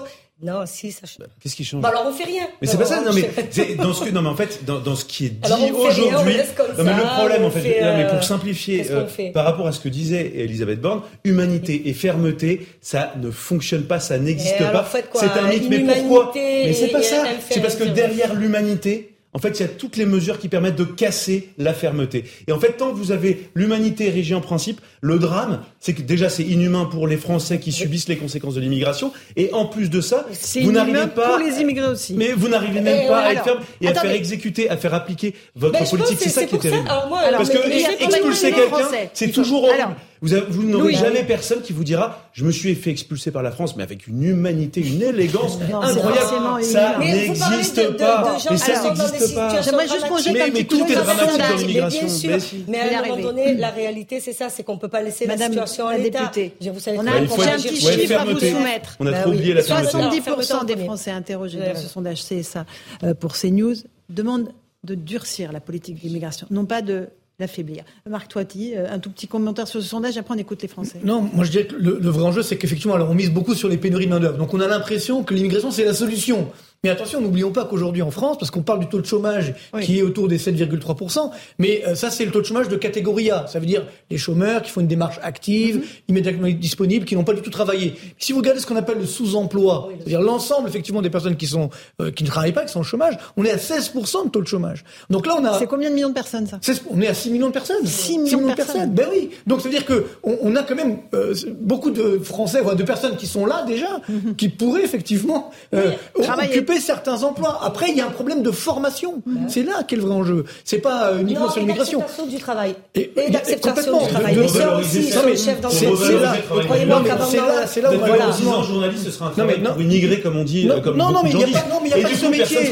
Non, mais je pense qu'il y a pas ce c'est métier, c'est que plus il y a des métiers qui sont occupés par des immigrés parce que les Français les méprisent ou les déconsidèrent. Non, mais il n'y a, pas de- de mépris à avoir. Le malheureusement. problème, c'est qu'aussi, on a ce problème de l'éducation nationale depuis des années. On a dit, justement, on veut des, on veut pléthore de bac plus 5 en histoire de l'art. C'est très bien l'histoire de l'art. Sauf que les débouchés sont pas là. Et tout à l'heure, on en parlait, on manque de soudeurs industriels. On veut réindustrialiser. il n'y a pas de main-d'œuvre. Mais non, mais il faut, il faut rappeler aujourd'hui que, le le travail est valorisant. Le travail Donc on va les obliger à faire un CAP Non, on les, non, on les que de- oblige pas, mais on les incite globalement. Euh, mieux vaut effectivement avoir un travail, encore une fois, qui, soit, qui sera mieux valorisé que d'être au chômage ou d'être dans les cités HLM dont je suis issu. Donc je peux Bon, vous en parler.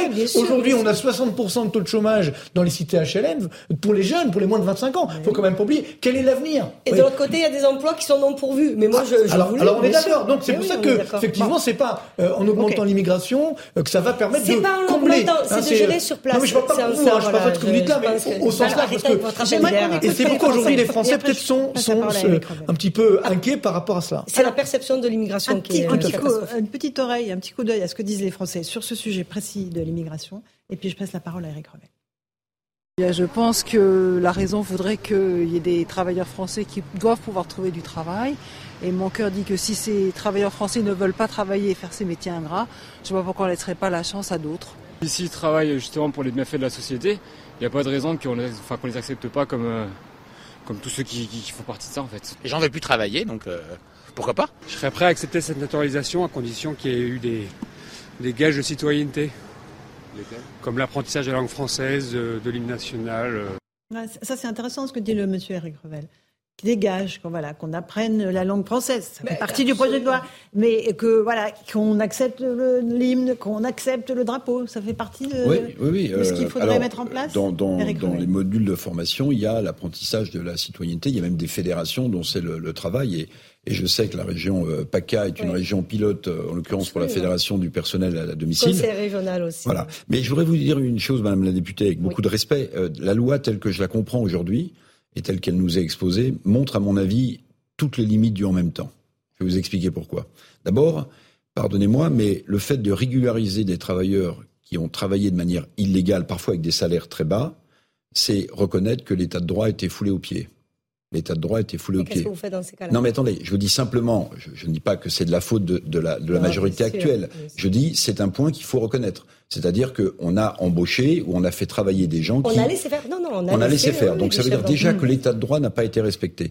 Maintenant, pourquoi je une pense. évidence. Maintenant, pourquoi je pense que c'est la limite du en même temps? Parce que d'un côté, vous régularisez des gens pour des secteurs euh, en tension de, de main-d'œuvre, et d'un autre côté, vous appelez à la, for- à la fermeté en disant euh, maintenant on va expulser plus directement. Mais pardonnez-moi, si vous régularisez des gens qui sont en situation illégale dans des métiers en tension aujourd'hui, demain, rien ne vous dit qu'il n'y aura pas d'autres métiers en tension. Donc en réalité, vous rendez légal l'illégalité de travailler pour des futurs métiers qui seront euh, en tension demain. Donc en fait, vous dites, euh, je reprends la formule de, de Monsieur Darmanin, gentil avec les gentils, méchant avec les méchants. En réalité, ce que vous faites, vous mettez un coup d'accélérateur et vous mettez un coup de frein en même temps. Eh bien, oui. quand vous faites ça en voiture, surtout quand il y a du verglas, vous dérapez. Vous dérapez. Voilà pourquoi je pense que cette loi montre toutes les limites, à mon avis, du en même temps. Alors, moi, je vais, alors, moi, je vais vous répondre. Euh, dans ces cas-là, alors, on fait quoi? Non, mais On ça, c'est prend- votre réponse Non, mais, depuis tout à ok. l'heure. C'est votre Mais moi, question non, depuis non, tout à mais, l'heure. euh, moi, d'accord. Mais j'entends, puisque. Non, mais en plus. en fait. Non, C'est non, ça pas du terrible. tout. Vous Oh, dites qu'est-ce pas qu'on du fait tout. comme Moi, s'il n'y avait pas non. options, mais il y en a plein. Eh ben, Et il y en a plein des options. Faites-vous élire et venez avec Mais moi à c'est l'Assemblée c'est nationale. mon travail de me faire élire. Eh oui, non, mais, non, mais et en fait, je, trouve que vous, eh, pas, pas vous, mais globalement, la majorité essaye d'enfermer le débat. en gros, il y a que y a- la majorité Ah, c'est est responsable et tous les autres sont des dingues. Pas du tout. Alors, Et- pas du et tout. donc, été la ici, il y a, plein d'autres options. J'ai été la première à dire. C'est pas parce qu'on a gagné qu'on a raison sur tout et le camp qui a perdu n'a pas tort sur tout. J'étais la première à le sur les métiers en tension Et sur les métiers- Parce par qu'ils le sont, contre, non, ils le sont peut-être aujourd'hui, mais là malheureusement, Mais comme il y a une le qui est en train d'arriver, demain le chômage va repartir à la hausse, même pour la catégorie A. Donc les, ces tensions ne seront pas forcément toujours là. Oui. Et après il y a tout le travail effectivement, je me permets, hein, de, l'intégration, parce que moi j'ai grandi effectivement dans cette HLM, euh, ben et où vous aussi effectivement, où globalement on voyait bien qu'à l'époque il y avait justement cette intégration, mon un respect, il y avait, il y avait le 67, service militaire, il y avait etc. c'est- Maintenant il n'y a plus de tout ça. Et Donc, arrête, parce donc, que le monde a donc, changé. et- donc, non mais c'est c'est en cela que le problème aujourd'hui, il est encore une fois euh, sur l'immigration, c'est pas la solution pour le marché du travail et parallèlement tout le problème, c'est ensuite l'intégration. C'est-à-dire que est-ce qu'effectivement eux ont choisi la France comme euh, terre d'accueil, mais après comme son vrai pays, comme son propre pays. Vous savez que ceux qui traversent la Méditerranée ne veulent pas tous rester en France, ça vous le savez. Madame la députée, si je peux Moi me aussi, permettre. j'ai bien Ah compris, non, si j'ai bien êtes, euh, compris dans la. Non, non. Si j'ai hein. bien compris, pardonnez-moi, j'ai peut-être oublié certains détails, mais si j'ai bien compris dans la loi, il est prévu de délivrer un, un, un passeport, spé- enfin, on l'appelle euh, Titre de séjour un temporaire. titre de séjour temporel ou spécifique. Je crois que M. Lamarnin l'avait appelé comme ça dans l'interview euh, qu'il avait donnée au Monde avec le ministre du Travail, M. Dussopt. Donc ça veut dire que c'est un, c'est un droit de travailler temporaire sur plusieurs années tant que les métiers sont sous tension de main-d'œuvre. J'ai bien compris. Absolument. Très bien. Alors ma question est la suivante. passe, La question est la suivante, c'est une fois que euh, ce titre de, de travail temporaire euh, n'est plus valable, on fait quoi des gens qui Alors. travaillent dans ce pays Alors. De manière illégale au Ah, début. Non. alors. De manière illégale au début. alors, mais même légal. Qu'est-ce qu'est-ce qu'on fait d'eux Alors, qu'est-ce qu'on fait On les expulse Pas du tout. Regardez, bon, moi, je reprends. enfin, on repart aux origines. Je trouve toujours bien de revenir. Pardonnez cette question, hein, pardonnez-moi la question, mais- Non, mais je vais vous répondre par la, la base. Euh, Est-ce que parce qu'on est étranger, on n'est pas capable de se former Non, non, c'est pas ma question, Madame la députée. Bah si, je vous non, non, ma question, c'est Si, au bout de deux ans ou trois ans, que- au bout de deux ans ou trois ans, Mais le vous, vous pensez- on Ils ont fait des une enfants. famille. Vous, vous pensez Qu'est-ce- que non, le mais est-ce que vous secteur du expulsez tout le bâtiment, monde Mais enfin, qu'est-ce vous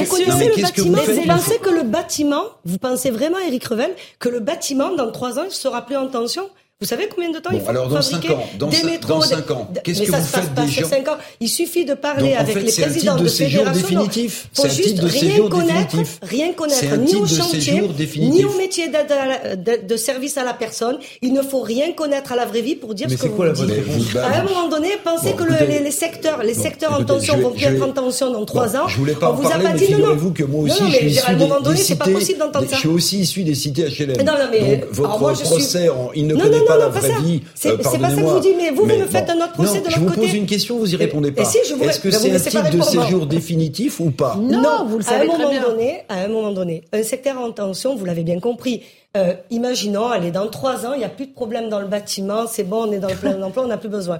Ben, il y a un truc qui s'appelle aussi. C'est ce que prévoit le président de la République en 2027, le eh plein oui. emploi, je vous rappelle. Hein. Absolument. Très bien.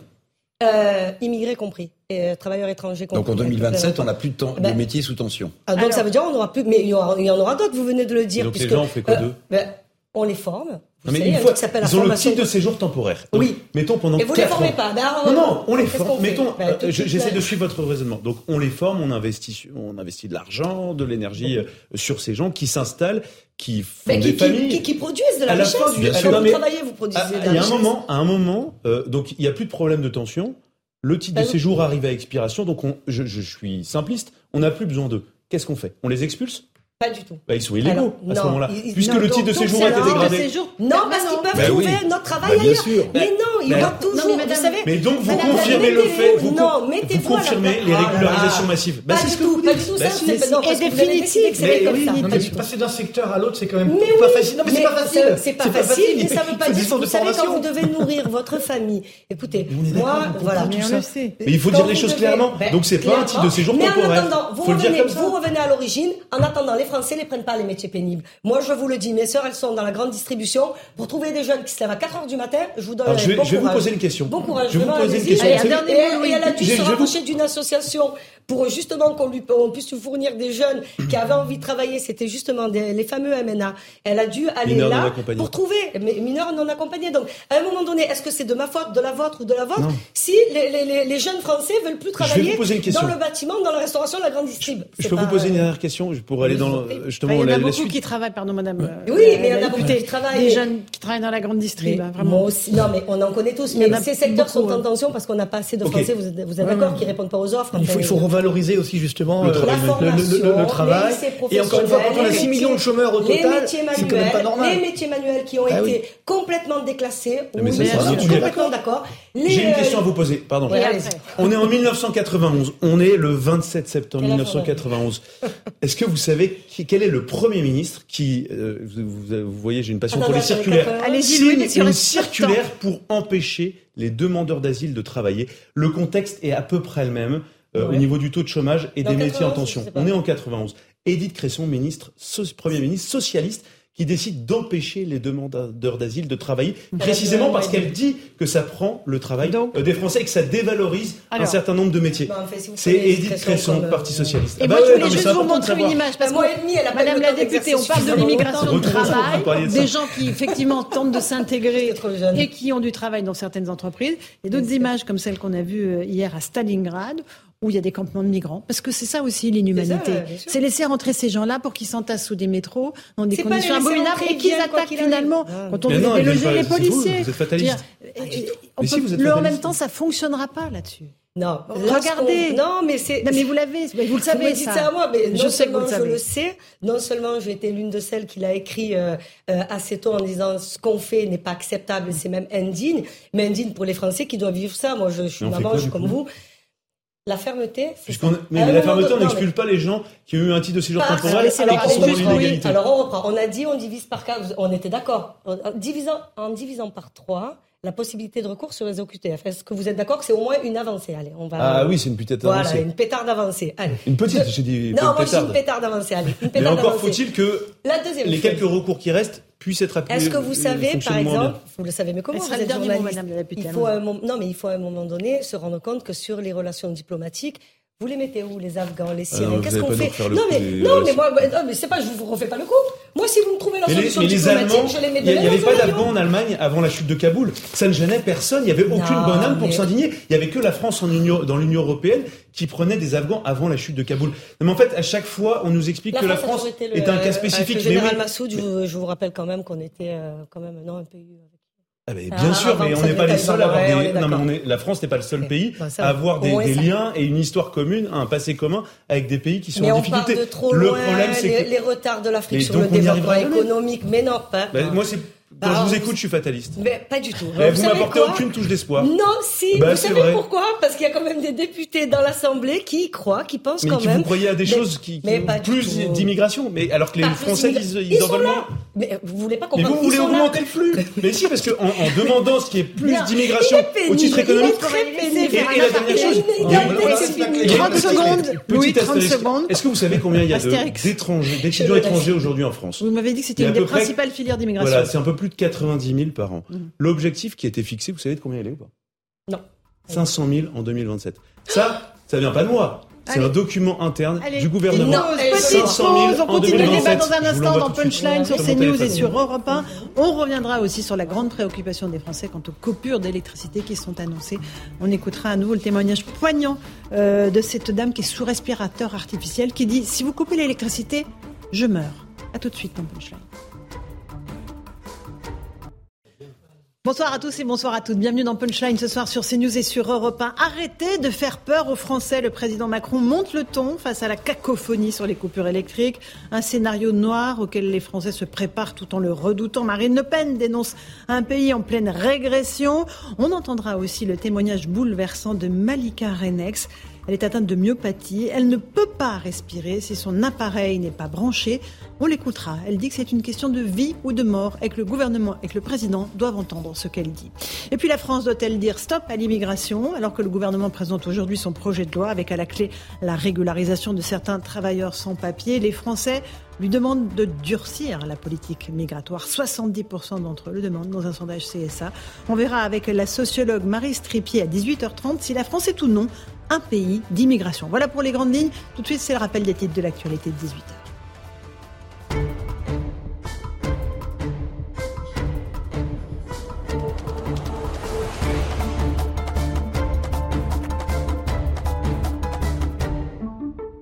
Il est pile 18h, bienvenue si vous nous rejoignez à l'instant sur Europe 1 et sur CNews. La crise énergétique donc et les coupures électriques, le président de la République tape du poing sur la table depuis le sommet européen de Tirana en Albanie. Il critique les scénarios de la peur. Écoutez-le.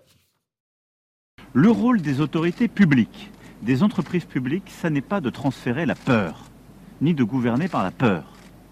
Et donc le rôle du, gouvernement, des ministres, des opérateurs, c'est de faire leur travail pour fournir de l'énergie. C'est tout.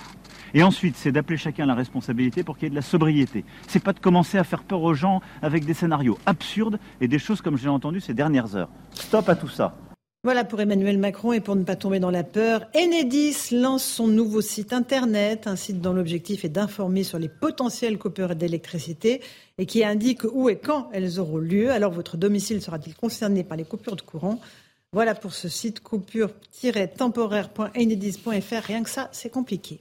Elisabeth Borne présente les grandes lignes de son projet de loi sur l'immigration. Elle s'est exprimée il y a quelques instants devant l'Assemblée nationale. Elle réaffirme la volonté de fermeté et d'humanité en la matière. Écoutez la Première ministre. La France est et restera fidèle à sa tradition d'asile, mais il est légitime de se poser la question de notre politique migratoire. Dire qui on veut, qui on peut accueillir et qui on ne veut pas, qui on ne peut pas accueillir. Nous visons l'efficacité, les mesures utiles et les effets concrets. Et puis en Ukraine, au moins six morts dans les bombardements à Donetsk, dans le Donbass. Le Donbass où Volodymyr Zelensky s'est exprimé depuis la ligne de front, un déplacement qui intervient au moment où la Russie accuse l'Ukraine de multiplier les attaques de drones contre les aérodromes sur son territoire. Et puis à Doha, Kylian Mbappé absent aujourd'hui pour le retour à l'entraînement des Bleus. À quatre jours du quart de finale contre l'Angleterre, l'attaquant star de l'équipe de France n'a pas pris part à l'entraînement collectif ce mardi. Euh, le staff des Bleus a précisé que le champion du monde de 23 ans avait travaillé aujourd'hui en salle de récupération. France-Angleterre, c'est samedi à 20h. Match à suivre via MyCanal sur les chaînes TF1 et Bing, et bien sûr sur Europe 1. Enfin, des nouvelles de Pelé, amélioration progressive de l'état de santé de Pelé, c'est ce que dit l'hôpital, évidemment. Euh, et ça, ça rassure tous les fans de cet immense, cette légende euh, du football euh, international. Alors, je vous présente mes invités. Nous sommes avec Louis de Ragnel, chef du service politique d'Europe 1. Bonsoir Louis. Bonsoir Laurent. Nous sommes avec la députée Renaissance des Bouches-du-Rhône, Sabrina Agresti-Roubache. Bonsoir Madame la députée. Euh, Maître Gilles William Donaldel. Madame Ferrari. Avocat de son État, bonsoir à vous. Et Eric Revel, journaliste. Bonsoir Eric. Cher on va commencer par les coupures d'électricité. On a entendu le, allez, le coup de gueule, on va le dire comme ça, du président Macron. Arrêtez de faire peur aux Français. Mais croyez-moi, les Français, ils ont peur, parce que ce qu'ils ont entendu ces derniers jours, il y, a de quoi avoir peur. Je vais vous proposer tout de suite d'écouter euh, un témoignage. Je ne sais pas si on l'a, si en régie on l'a. Euh, c'est Malika Renex. Euh, c'est une, une dame qui a une soixantaine d'années. Elle nous a répondu il y a quelques instants. Elle est atteinte de Elle explique très clairement, s'il y a une coupure d'électricité, je ne vous parle même pas d'une heure, elle meurt. Écoutez-la, Malika Renex. Demande à M. Macron de trouver une solution pour les personnes qui sont dans mon cas. Donc, ventiler 24 heures sur 24, un lit électrique qu'on ne pourra plus bouger. Donc, euh, je voudrais bien avoir des réponses. Si je n'ai pas d'électricité, je respire plus. C'est tout simple et je meurs. Voilà. Alors, je souffre de la maladie de pompe, qui est une forme de myopathie. C'est les muscles respiratoires qui sont touchés, les muscles des jambes, L'ARS, euh, en début d'année, vous dit qu'il n'y aura pas de coupure, mais on ne sait pas, on n'est pas sûr. C'est toujours de l'à peu près. Donc à peu près, euh, c'est pas possible de l'à peu près pour nous.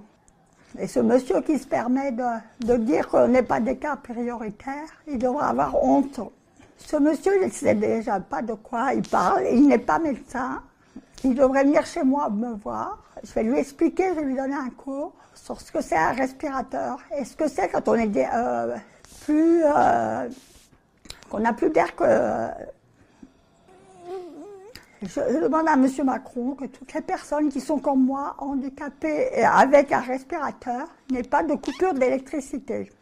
Voilà le témoignage de Malika Renex. Et évidemment, euh, il faut que les autorités entendent ce message. Eric Revel, elle parlait du monsieur Denedis qui a dit hier les gens sous respirateur sont non prioritaires et délestables. Est-ce que c'est acceptable ce type de propos? Bah non, c'est pas acceptable. On a, c'est même pas une maladresse, c'est un propos euh, outrancier. Euh, parler de délestage lorsqu'on parle de vie humaine, c'est absolument aberrant. J'aurais salué le, courage de, cette dame qui a témoigné dire que on a le sentiment, hein, dans l'inquiétude dans laquelle elle est, elle est, elle est maintenant abandonnée. Pour l'instant, on a, on a, le sentiment qu'on ajoute euh, euh, à la détresse physique une détresse psychologique, parce qu'en fait, euh, elle souffre. Hein. On voit bien que même être aidé pour respirer, c'est une souffrance de tous les jours, de tous les instants. Mais en plus, on lui ajoute la souffrance de ne pas savoir demain ou après-demain ce qu'elle va devenir. Et c'est quand même absolument incroyable. Alors on dit souvent qu'on est la septième puissance économique euh, mondiale. Permettez-moi d'en de, douter. Moi, j'emploie ce qualificatif, ce qualificatif qu'on trouvera peut-être un peu outrancier et caricatural.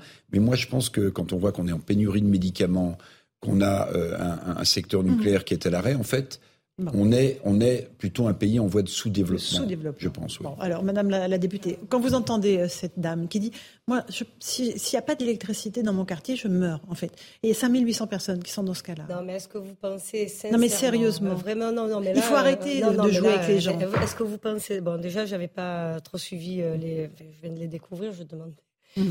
à l'instant qui avait osé dire ça, donc c'est bon, je fais la réponse. le patron d'Enedis, euh, Est-ce que vous pensez sincèrement qu'en France, on va laisser mourir les gens chez eux, on va couper l'électricité, madame, les gens sous respirateur? Si Enedis nous dit qu'ils ne sont pas prioritaires, qui sera prioritaire? Évidemment qu'ils seront prioritaires, évidemment qu'ils ils, ils, savent de quoi ils parlent chez Enedis. est en train de faire un travail quand même. Non, après, Là, ils n'ont pas appelé les, non, mais ils, vont, ils vont le faire. Alors, deux, trois choses importantes. La première, c'est, on a parlé, même moi, j'ai été la première à, à me comment dire, ça m'avait fait sourire. On en avait encore une fois parlé ici de dire aux gens mettez des cols roulés, baisse le chauffage. Enfin, les gens sont remplis de bon sens. Euh, on voit les factures oui, tout le monde coupe. Euh, voilà, on fait là, c'est vie ou mort on là. la lumière, c'est juste. Madame la députée, c'est vie ou mort. On voit, on voit quand même qu'il y a du résultat. On voit quand même qu'il y a du résultat. En attendant, on consomme moins, dans les administrations, c'est moins aussi, et qu'on est, en train d'arriver par rapport à la consommation globale. aux 10% qui vont permettre, non, qui vont permettre, qui vont permettre probablement qu'il n'y ait pas de coupure. Donc, à un moment donné, c'était ça quand même le message. Si on arrive à baisser notre consommation de 10%, faut arrêter de culpabiliser les Français, Madame la Moi, je faut arrêter. Non, mais j'ai dans ma famille quelqu'un qui est dans son cas, donc je sais de quoi je parle. Je n'imagine pas une seconde, mmh. une seconde, qu'on puisse couper l'électricité. si vous me posez là, c'est pas la députée qui vous répond. Là, c'est juste l'enfant de Marseille qui vous répond.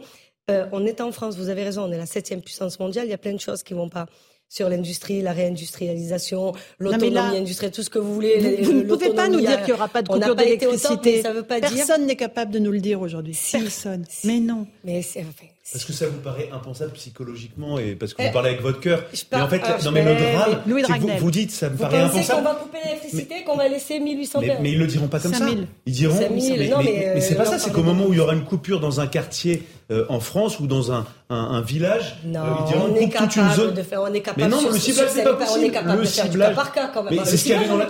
Mais ce qu'il y avait. Mais non, non. Ah, mais non. Ah, mais c'est pour ça. Je sais pas, on vit pas dans le même pays alors. Mais c'est pas ça. Lisez la circulaire qui a été dictée par le gouvernement et qui prévoit justement un plan spécifique pour les personnes qui sont sous assistance respiratoire électrique. Et de fait, il y a un plan qui est prévu, euh, honnêtement, qui est très insuffisant, où les personnes seront prévenues cinq jours avant, puis trois jours avant, puis deux jours avant, par SMS, par mail. Mais souvent, vous imaginez des gens, les bah, absurde. Sur leur ah non, mais, ah non, mais entièrement d'accord. Et il y a 4800 personnes aujourd'hui en France qui sont euh, dans cette situation-là. Euh, et, et, de fait, aujourd'hui, ces personnes-là sont très inquiètes mais parce que le risque, elles, elles, ont un risque de mourir. J'ai envie de vous entendre. On rajoute sur ce sujet des coupures d'électricité. Allez-y. la souffrance physique. Allez-y. Et que voilà, on peut pas laisser ce climat, ce truc, se, se, se La parole est à l'avocat. Merci. Enfin, l'avocat sera plutôt procureur euh, en l'espèce parce que où que je tourne mon regard, c'est lamentable.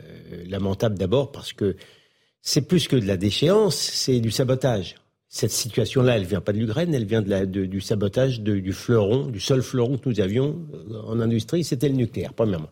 Deuxièmement, je ne sais vraiment pas à qui s'adresse Monsieur le Président de la République lorsqu'il morigène comme ça les gens qui, qui, gouvernent sur la peur. Vous ne croyez pas qu'il s'adresse à ses ministres? Mais, Ou à lui-même Je ne sais pas. Non, mais je ne sais pas qu'il parle. D'abord, ce gouvernement a gouverné, a gouverné aussi par la peur, en ce qui concerne le Covid. C'est pas la première fois qu'on joue sur la peur des gens. Deuxièmement, et surtout, enfin, écoutez, ça n'est pas, c'est le, ministre. Madame la, députée, vous, vous n'êtes pour rien, mais vous avez un ministre, euh, vous avez un ministre de l'Éducation nationale qui s'appelle Monsieur Papendiaï. Il a dit expressément qu'on fermerait les, écoles. le matin lorsqu'il y a des coupures d'électricité. Alors je ne sais pas si c'est M. Macron qui engueule M. Papendiaï, mais c'est pas. Ce qu'il y a dans la circulaire d'Elisabeth Borne. Hein, donc, ça, tout voilà, donc, je veux dire, le, le, non mais Madame la députée. Alors vous avez quoi? Le risque, puis on passe la parole la thèse, l'hypothèse des coupures de courant massive, elle est née dans les cerveaux ministériels et je ne sais pas si c'est un fantasme ou une réalité. Allez, pause. Et la réponse de la députée dans un instant. Y aura-t-il ou non des coupures? Réponse Jean sur CNews et sur Europe 1. À tout de suite. Après. 18h15, on est en direct sur CNews et sur Europe 1 pendant que la discussion se poursuit avec Maître Goldnadel, Eric Revel, Jean-Louis euh, de Ragnel et la... Oui, Jean-Louis, pourquoi pas Ça vous va bien. Et Sabrina Agresti-Roach qui est débutée. Non, ça vous va bien. Amitié à tous les Jean-Louis. C'est plus royal comme ça. Allez, j'aimerais juste qu'on termine sur la question des coupures d'électricité parce que ça préoccupe les Français et ils ont bien raison. Euh, on écoute Marine Le Pen ce matin qui évidemment euh, n'est pas allée avec le dos de la cuillère. Les coupures d'électricité euh, en, France euh, est quand même la démonstration de l'extraordinaire régression de notre pays. Tout cela va avoir des conséquences euh, euh, sur des Français qui vont très certainement perdre leur emploi, sur des chefs d'entreprise qui vont devoir fermer leur entreprise en raison d'un coût de l'énergie, qui est la conséquence des erreurs des gouvernements successifs et notamment, il faut bien le dire, des trois derniers, enfin celui-là, Emmanuel Macron, celui d'avant, Emmanuel Macron, et celui d'avant, c'était aussi peu ou prou Emmanuel Macron. Voilà, donc c'est toujours Emmanuel Macron, euh, il faut dire, avec Marine Le Pen. C'est obsessionnel chez elle, ne vous inquiétez pas. En même temps, bon, voilà, ils sont, rivaux en politique. Euh, Louis Dragnel. Mais il y a des choix stratégiques qui ont été euh, faits par Emmanuel Macron, la fermeture de Fessenheim, son engagement avant d'être élu en 2017, parce qu'à l'époque, il avait besoin des écolos, il avait besoin de la gauche pour se faire élire. Et donc, il fallait envoyer des clins d'œil, des, voilà, mais, mais des clins d'œil qui coûtent extrêmement cher sur des questions stratégiques, sur des questions de capacité, et puis maintenant sur des questions de, de vie humaine. On vient de le, le mmh, voir et de l'entendre. Ensuite, euh, le, quand même, le problème s'agissant de la, de la phrase d'Emmanuel Macron, et c'est là où Marine Le Pen globalement a raison, euh, c'est que Emmanuel Macron donc euh, reproche euh, à un certain nombre de personnes dans les institutions publiques de faire peur à tout le monde. Sauf que la circulaire euh, qui était révélé d'ailleurs par Europe 1 et qui dévoile tout le plan euh, du gouvernement en cas de coupure d'électricité. La circulaire, elle a été décidée en Conseil des ministres. Donc Emmanuel Macron, c'est jusqu'à preuve du contraire.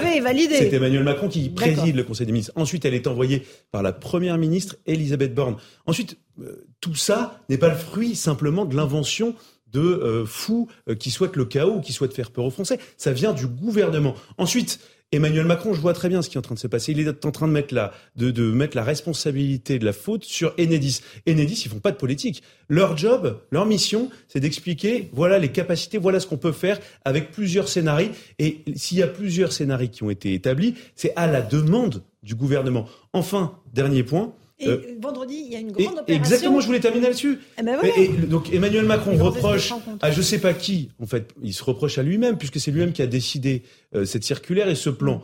Euh, Qu'est-ce qui se passe vendredi? Et vendredi, il y a une répétition générale pour une coupure d'électricité des délestages en France. Alors on aura les détails, mais je pense que ça ne va pas participer à rassurer les ah Français ben et ça ne va pas participer à rassurer les personnes qui sont sous assistance respiratoire et qui ont besoin euh, d'électricité. Comme on a entendu tout à l'heure, Madame non, mais... Un dernier mot là-dessus. Oui, mais enfin, le, gouvernement est dans la nasse. Et vous aurez la réponse. Dans la ah. nasse, parce que euh, Marine Le Pen, non seulement elle a raison, mais elle a manqué de cruauté parce qu'elle a dû rappeler que c'est l'actuelle ministre, première ministre, Madame Borne, qui a saboté l'industrie nucléaire qui a fermé Fessenheim, il faudrait passer. C'était le gouvernement d'Edouard Philippe, pour Il faudrait passer en.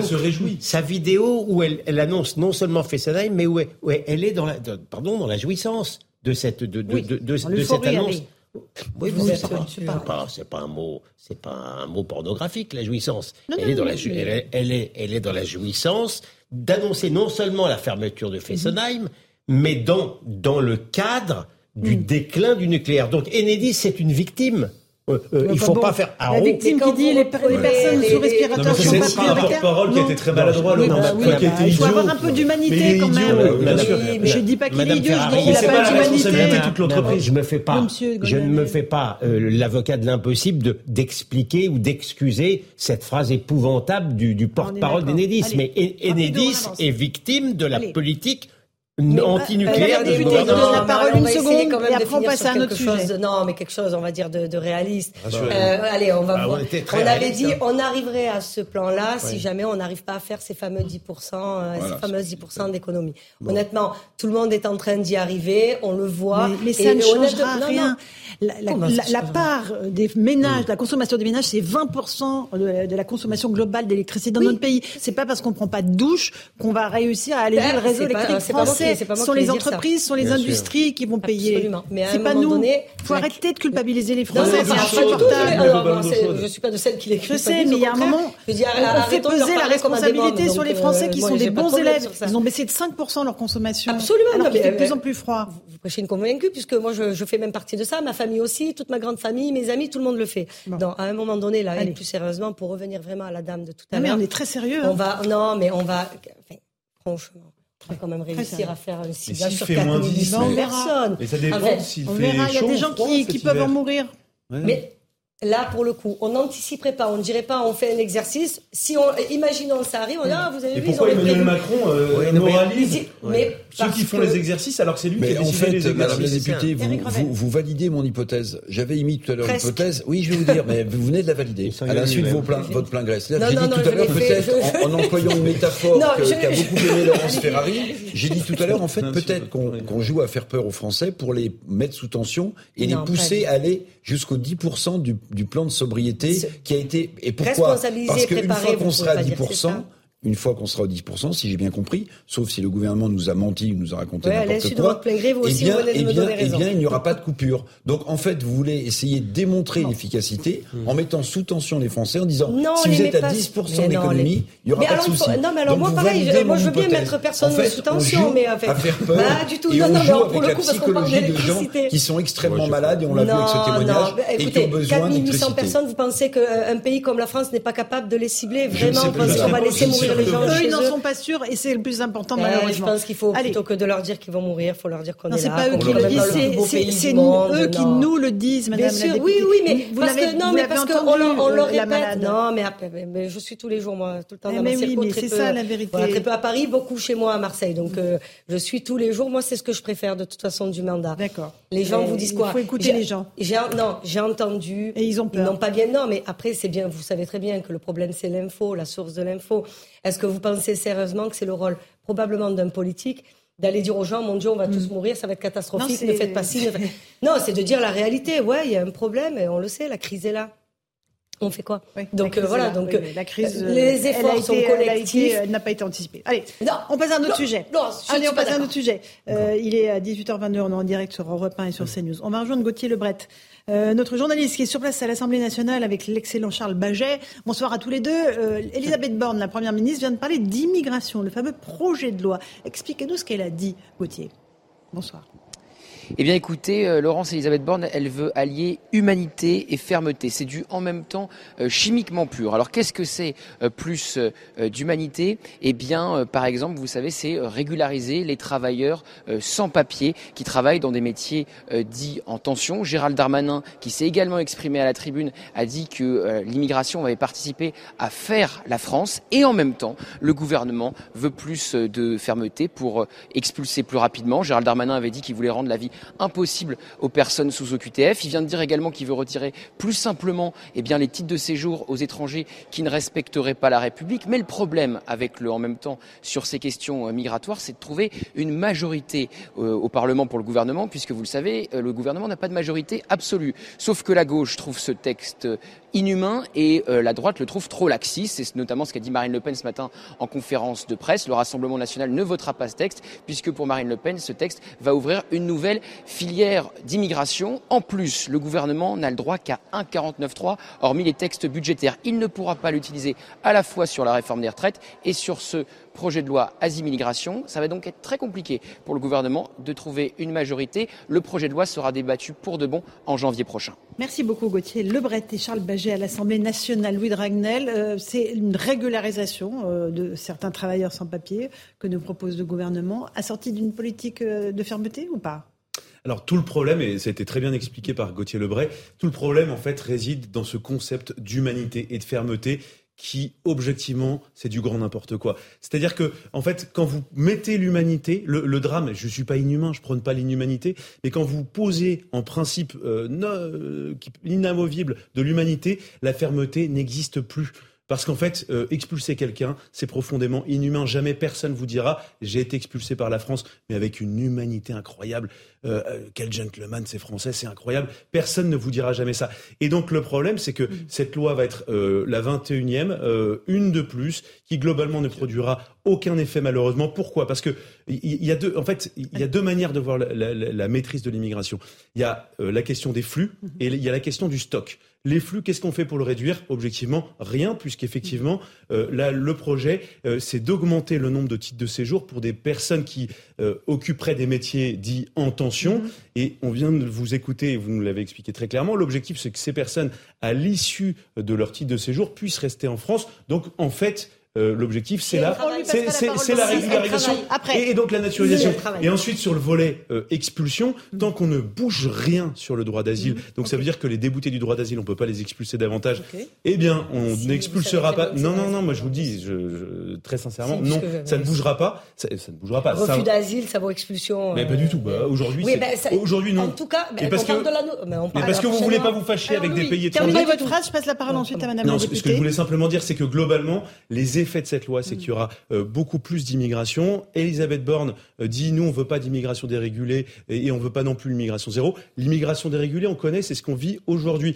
Et donc, euh, il y aura beaucoup plus de titres de séjour délivrés. On, on parle de dégradation de titres de séjour, mais en fait, personne ne sera expulsé. Et dernière chose, les étudiants étrangers. Elisabeth Borne n'en parle pas, mais c'est bien dans le projet. L'objectif qui est fixé, c'est 500 000 étudiants étrangers qui auront des visas en 2027. combien Aujourd'hui, on est à un peu plus de 90 000 et c'est déjà Bah, une des 90 premières. 90% repartent et c'est- chez eux. Vous non, savez non, ça C'est c'est pas dans votre- un des premiers moyens de contournement d'accès à la nationalité française, ce sont les visas d'étudiants. Explication très claire. Madame la Ah. députée, juste sur la régularisation des travailleurs sans papier, ça concerne combien de personnes et le visa qu'il leur a accordé est donc temporaire ou permanent? Expliquez-nous. Non, mais la, la- la condition sine qua non, c'est de travailler. Ok. C'est de travailler. Mais ça, on sait Quoi que c'est les travailleurs. mettez- Ok. alors, mettez Donc, en tension en premier combien- parce qu'on a combien de besoin. personnes bah, ça On a besoin. ça concerne de- On parlait tout à l'heure euh, de 38 000, de- de 20 000, 38 100 000. C'est aujourd'hui. C'est Mais aujourd'hui. projection, Ok. Mais on n'a pas alors. plus que 100 Moi, 000. je suis 100 à pour 200 des- 000. alors, On moi, n'a je pas. suis, moi, je suis pour des plafonds 200 000. limitatifs. Moi, par contre, moi, personnellement, je suis pour un plafond limitatif. C'est-à-dire qu'à un moment donné, Voilà. je, je vous dis, il suffit de discuter avec les fédérations. euh, Le- vous le limitez à quoi, BTP, 100 000? Non, ça, il faut que ça soit dans le débat. Moi, je ne crois pas que nous, on ait raison sur un chiffre. Je pense qu'il faut discuter avec la droite, il faut discuter avec la gauche raisonnable, parce que je pense que sinon, ça va être compliqué. Et là, on peut sortir probablement. Mais je suis pour un plafond, moi, limitatif. Très bien. Parce Sur que le visa, ont besoin temporaire ou permanent C'est ça qu'on arrive Alors, très très bien à comprendre. Temporaire, temporaire, puisque c'est renouvelable tous les un an, donc c'est temporaire, de facto.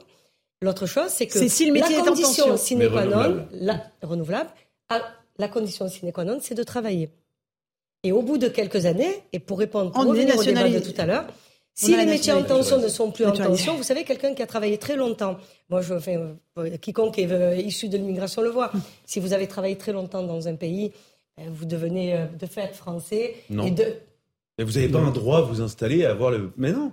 Mais vous, pouvez- 10 vous ans, pouvez de passer toute 15 votre vie. Il y a plein d'expatriés français qui passent toute leur vie aux États-Unis et ils se sentent en français France, et ils se sentent pas américains. Oui, mais, ils se- mais- Bah, pourquoi est-ce qu'il y a, il y a on aura l'occasion d'y revenir dans la deuxième partie de l'émission avec une, sociologue. euh, Allez-y, euh, je- Maître Gonadel, je vous écoute. Écoutez, d'abord, euh, j'ai du mal à comprendre comment on peut opposer la lutte contre euh, l'immigration et l'humanité. Moi, je trouve ça très humain d'expulser, par exemple, quelqu'un qui est sous OQTF. Je trouve ça très humain de lutter contre l'immigration euh, parce que c'est une preuve d'humanité à l'égard des Français qui n'en peuvent plus, euh, au niveau ne serait-ce que de l'insécurité. Donc euh, voilà, et l'asile, ben, là- les, les, les vieux schémas, si vous voulez, de Madame Borne sur l'asile sont, n'ont plus cours. On sait, on sait que l'asile est complètement dévoyé. Le vrai asile, l'asile le- le- au, au plein sens, c'est un, c'est quelqu'un, c'est une personne humaine qui est un opposant dans son pays dictatorial et qui va dans un pays sûr, d'accord, et d'ailleurs en respectant, en ayant une obligation de réserve. Donc on n'est plus du tout dans la notion d'asile où, où aujourd'hui la plupart de l'immigration est une immigration économique et malheureusement je suis d'accord avec Louis Dragnel, y compris le chiffre, le chiffre est effrayant, 500 000, 500 000 étudiants, c'est, Madame la députée, c'est pro- vous, vous connaissez les chiffres? Oh, Non, moi, Non, mais ça, moi, c'est- enfin, euh, non, mais le projet de allée 500 les- les non, voir. mais- Mon mari non, est professeur de droit et je lui ai posé la question. mais Alors, c'est combien, votre chiffre? C'est 90% des, des, des visas Oui. accordés aux Oui. étudiants. 90% repartent une fois qu'ils sont diplômés. D'accord, oui, bah, je, vous signale simplement au hasard, comme ça. Non, au, au hasard, je vous signale. Alors, il y a des chiffres du Au, ministère hasard, au hasard, c'est tellement dévoyé la notion d'étudiant que je vous signale simplement que la meurtrière de Lola avait le statut d'étudiant. Tout le reste n'est que bruit. Allez, il est Et après, on a 18h30. perdu, et là, pour On fait le rappel des titres de l'actualité avec Mathieu Devez.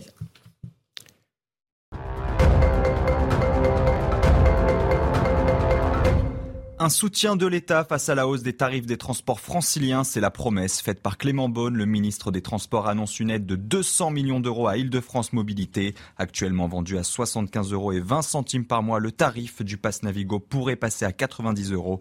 L'autorité organisatrice des transports doit en effet trouver de nouvelles formes de financement. L'agence du médicament mise en examen pour tromperie dans le dossier du Levothyrox, un médicament conçu contre les problèmes de thyroïde. En 2017, la nouvelle formule de ce traitement avait provoqué de nombreux effets secondaires chez des patients, crampes, maux de tête, vertiges ou perte de cheveux. Ce médicament est utilisé quotidiennement par plus de 2 millions de Français. Enfin, l'Union européenne veut resserrer les liens face à la Russie. Emmanuel Macron est arrivé en Albanie pour participer au sommet entre l'Union européenne et les Balkans. Ces pays ont souvent exprimé leur frustration face à la longueur du processus d'intégration, mais la guerre en Ukraine souligne l'importance pour les Européens de stabiliser cette région fragile du sud-est de l'Europe et d'y contrer l'influence de Moscou. Merci beaucoup Mathieu Deves pour ce rappel des titres de l'actualité. Merci à la députée Renaissance, euh, Madame Agresti-Roubache, d'être venue ce soir défendre ses idées punchline. Merci à Eric Revel. On se retrouve dans un instant. On continuera à parler d'immigration avec une sociologue spécialiste des questions d'immigration, Marie Strépy. On verra si la France est ou non un pays d'immigration. A tout de suite dans Punchline sur CNews et sur Europe 1. 8h35, on se retrouve en direct sur CNews et sur Europe 1 dans Punchline. On continue à parler d'immigration puisque le gouvernement a présenté aujourd'hui son projet de loi sur l'immigration. Euh, c'est Elisabeth Borne euh, qui en a parlé il y a quelques instants à l'Assemblée nationale. Nous sommes toujours avec lui de Ragnel, chef du service politique d'Europe 1, un avocat, euh, maître Gilles-William Goldadel et nous accueillons Marie Strépied, sociologue. Bonsoir madame. Bonsoir. vous êtes depuis des années en train de travailler sur les questions d'immigration. Immigrer toi-même, c'est votre livre parcours d'une sociologue de l'immigration aux éditions L'Armatan. On, va euh, évoquer avec vous les flux migratoires dans notre pays. Est-ce que notre pays est ou non un pays d'immigration Depuis quand euh, euh, date cette immigration? Quel type d'immigration? Qu'est-ce qui a changé dans les 20 dernières années? Avant ça, j'aimerais juste qu'on prenne la mesure de ce qui se passe dans notre pays, des positions qui sont antagonistes pour certains. Celle du président Macron, d'abord, qui dit « La France a toujours été une terre d'immigration. Cela fait partie de notre ADN. C'est la force de notre pays. » Et on en a toujours eu besoin pour notre économie. Voilà, ça c'est la, vision du président Macron. Et puis de l'autre côté de l'échiquier politique, il y a Éric Zemmour, qui ce week-end a développé évidemment sa vision de l'immigration. Écoutez ce qu'il disait et on verra euh, où se situe le juste milieu. Mais la France d'Emmanuel Macron ne se contente pas d'accueillir le tiers-monde, elle veut également devenir le tiers-monde. Non, monsieur Macron, la France n'est pas une vieille terre d'immigration. La France a 1500 ans elle n'accueille des immigrés que depuis 150 ans. Et vous ne pouvez pas dire, Monsieur Macron, que les immigrés sont tous pareils. Les immigrés européens du XIXe et du XXe siècle n'ont rien à voir avec les immigrés maghrébins et africains d'aujourd'hui. Voilà pour ces deux visions assez différentes euh, de euh, l'immigration. Euh, Madame Tripier, qu'est-ce, que, qu'est-ce qui s'est passé dans notre pays? On, est sur quel modèle On est sur une immigration massive qui s'est accélérée par rapport il y a même 20 ans ou pas? Vous voulez qu'on parle seulement des 20 dernières années? Non, moi je vous non, parce de choisir les, les L'immigration en France est très ancienne, mais il faut considérer qu'elle s'appelle l'immigration à partir du moment où on recense les étrangers. Avant, il y a énormément de mouvements de population qu'on appellerait aujourd'hui des migrations intérieures, mais qui, compte tenu des frontières, dès le début de l'industrialisation, il y a eu des Belges, des Polonais, des Allemands, euh, des Italiens, etc. La plus grande constante en termes quantitatifs, ça a été les Italiens. Mhm. C'est les Italiens qui ont été le socle et qui ont, qui ont accompagné tout, toute cette période-là. À quel moment C'était entre les deux guerres? Ah non, non, ça commence déjà euh, avant-guerre. Avant-guerre. Et puis déjà avant-guerre, il y a de temps en temps, pour des raisons précises, dans les mines par exemple, il y a des Marocains, mhm. euh, dans un certain nombre d'endroits. plus tard après, il y aura effectivement euh, des OS euh, qui viennent euh, du Maghreb, etc. Il y avait déjà des matelots noirs, etc. Mhm. Mais disons que moi, je dis que la France est un pays qui d'immigration. Elle n'a pas que d'immigration, mais aussi un pays d'immigration dont ma collègue Dominique Schnapper avait dit, qui s'ignore comme tel. C'est-à-dire qu'il ne voit pas, mhm. qu'il ne veut pas tellement se voir comme un pays d'immigration, à l'instar des États-Unis ou d'autres pays, alors qu'il a une longue histoire. Ce qu'on essaie, c'est de prendre la mesure des flux migratoires actuels. vous parlez des Italiens, vous dites c'est le socle de l'immigration, j'en fais partie. Euh, c'est quel volume? On parle de quoi? De millions de personnes qui viennent euh, en France? De milliers d'Italiens qui viennent euh, pour travailler ah non, dans mais BTP, Il y a, eu, des centaines de milliers sur une très longue période, c'est mmh. presque 100 ans. Il y a eu des, des arrivées d'Italiens à différents moments. Mais il y avait d'autres d'autres populations déjà. Simplement, c'est quand on regarde, c'est un peu le socle euh, le plus continu. Mmh, mmh, mmh. Voilà. Et après, qu'est-ce qu'il y a eu comme euh, type d'immigration? Alors après, bon, après, les, je veux dire après la guerre. Euh, bon, si vous voulez, l'immigration, elle a eu essentiellement deux ressources l'économie et la démographie. Après la Première Guerre mondiale, il y a eu tellement de destruction d'hommes que l'appel essentiel est un appel démographique. Après la Seconde Guerre mondiale, il y a moins de déficit, je dirais comme ça, mais c'est le moment où l'économie va redémarrer et où on va euh, chercher de la, ce que j'appelle la main d'œuvre à bon marché, c'est-à-dire puis de la main d'œuvre tout court, mhm. c'est-à-dire euh, c'est le moment où il y a des femmes qui vont entrer dans le marché du travail, des, des paysans, enfin des, des, agriculteurs ou des fils d'agriculteurs, et on va chercher des émigrés par des par des offices officiels d'ailleurs pour euh, démarrer ces fameuses 30 glorieuses. Et là, euh, si vous voulez, il y a un appel. Euh, euh, C'est là qu'on va chercher les immigrés du Maghreb. pas seulement. Pas seulement. Il, y a des- il y a encore des immigrés d'Europe, il y a des immigrés du Maghreb, il y a des immigrés d'Afrique noire, il y a des immigrés du Moyen-Orient. Euh, donc, si vous voulez, il y a déjà l'idée que on a besoin de cette main d'œuvre. Bon, je vais juste dire un mot comme ça vous le comprendrez. C'était à l'époque de l'illusion du provisoire. C'est-à-dire que tout le monde pensait migration tournante. Il y en a un qui vient, il s'en va, il y a son, cousin qui arrive, etc. C'est ce que j'appelle la migration du travail sans le travailleur quelque part.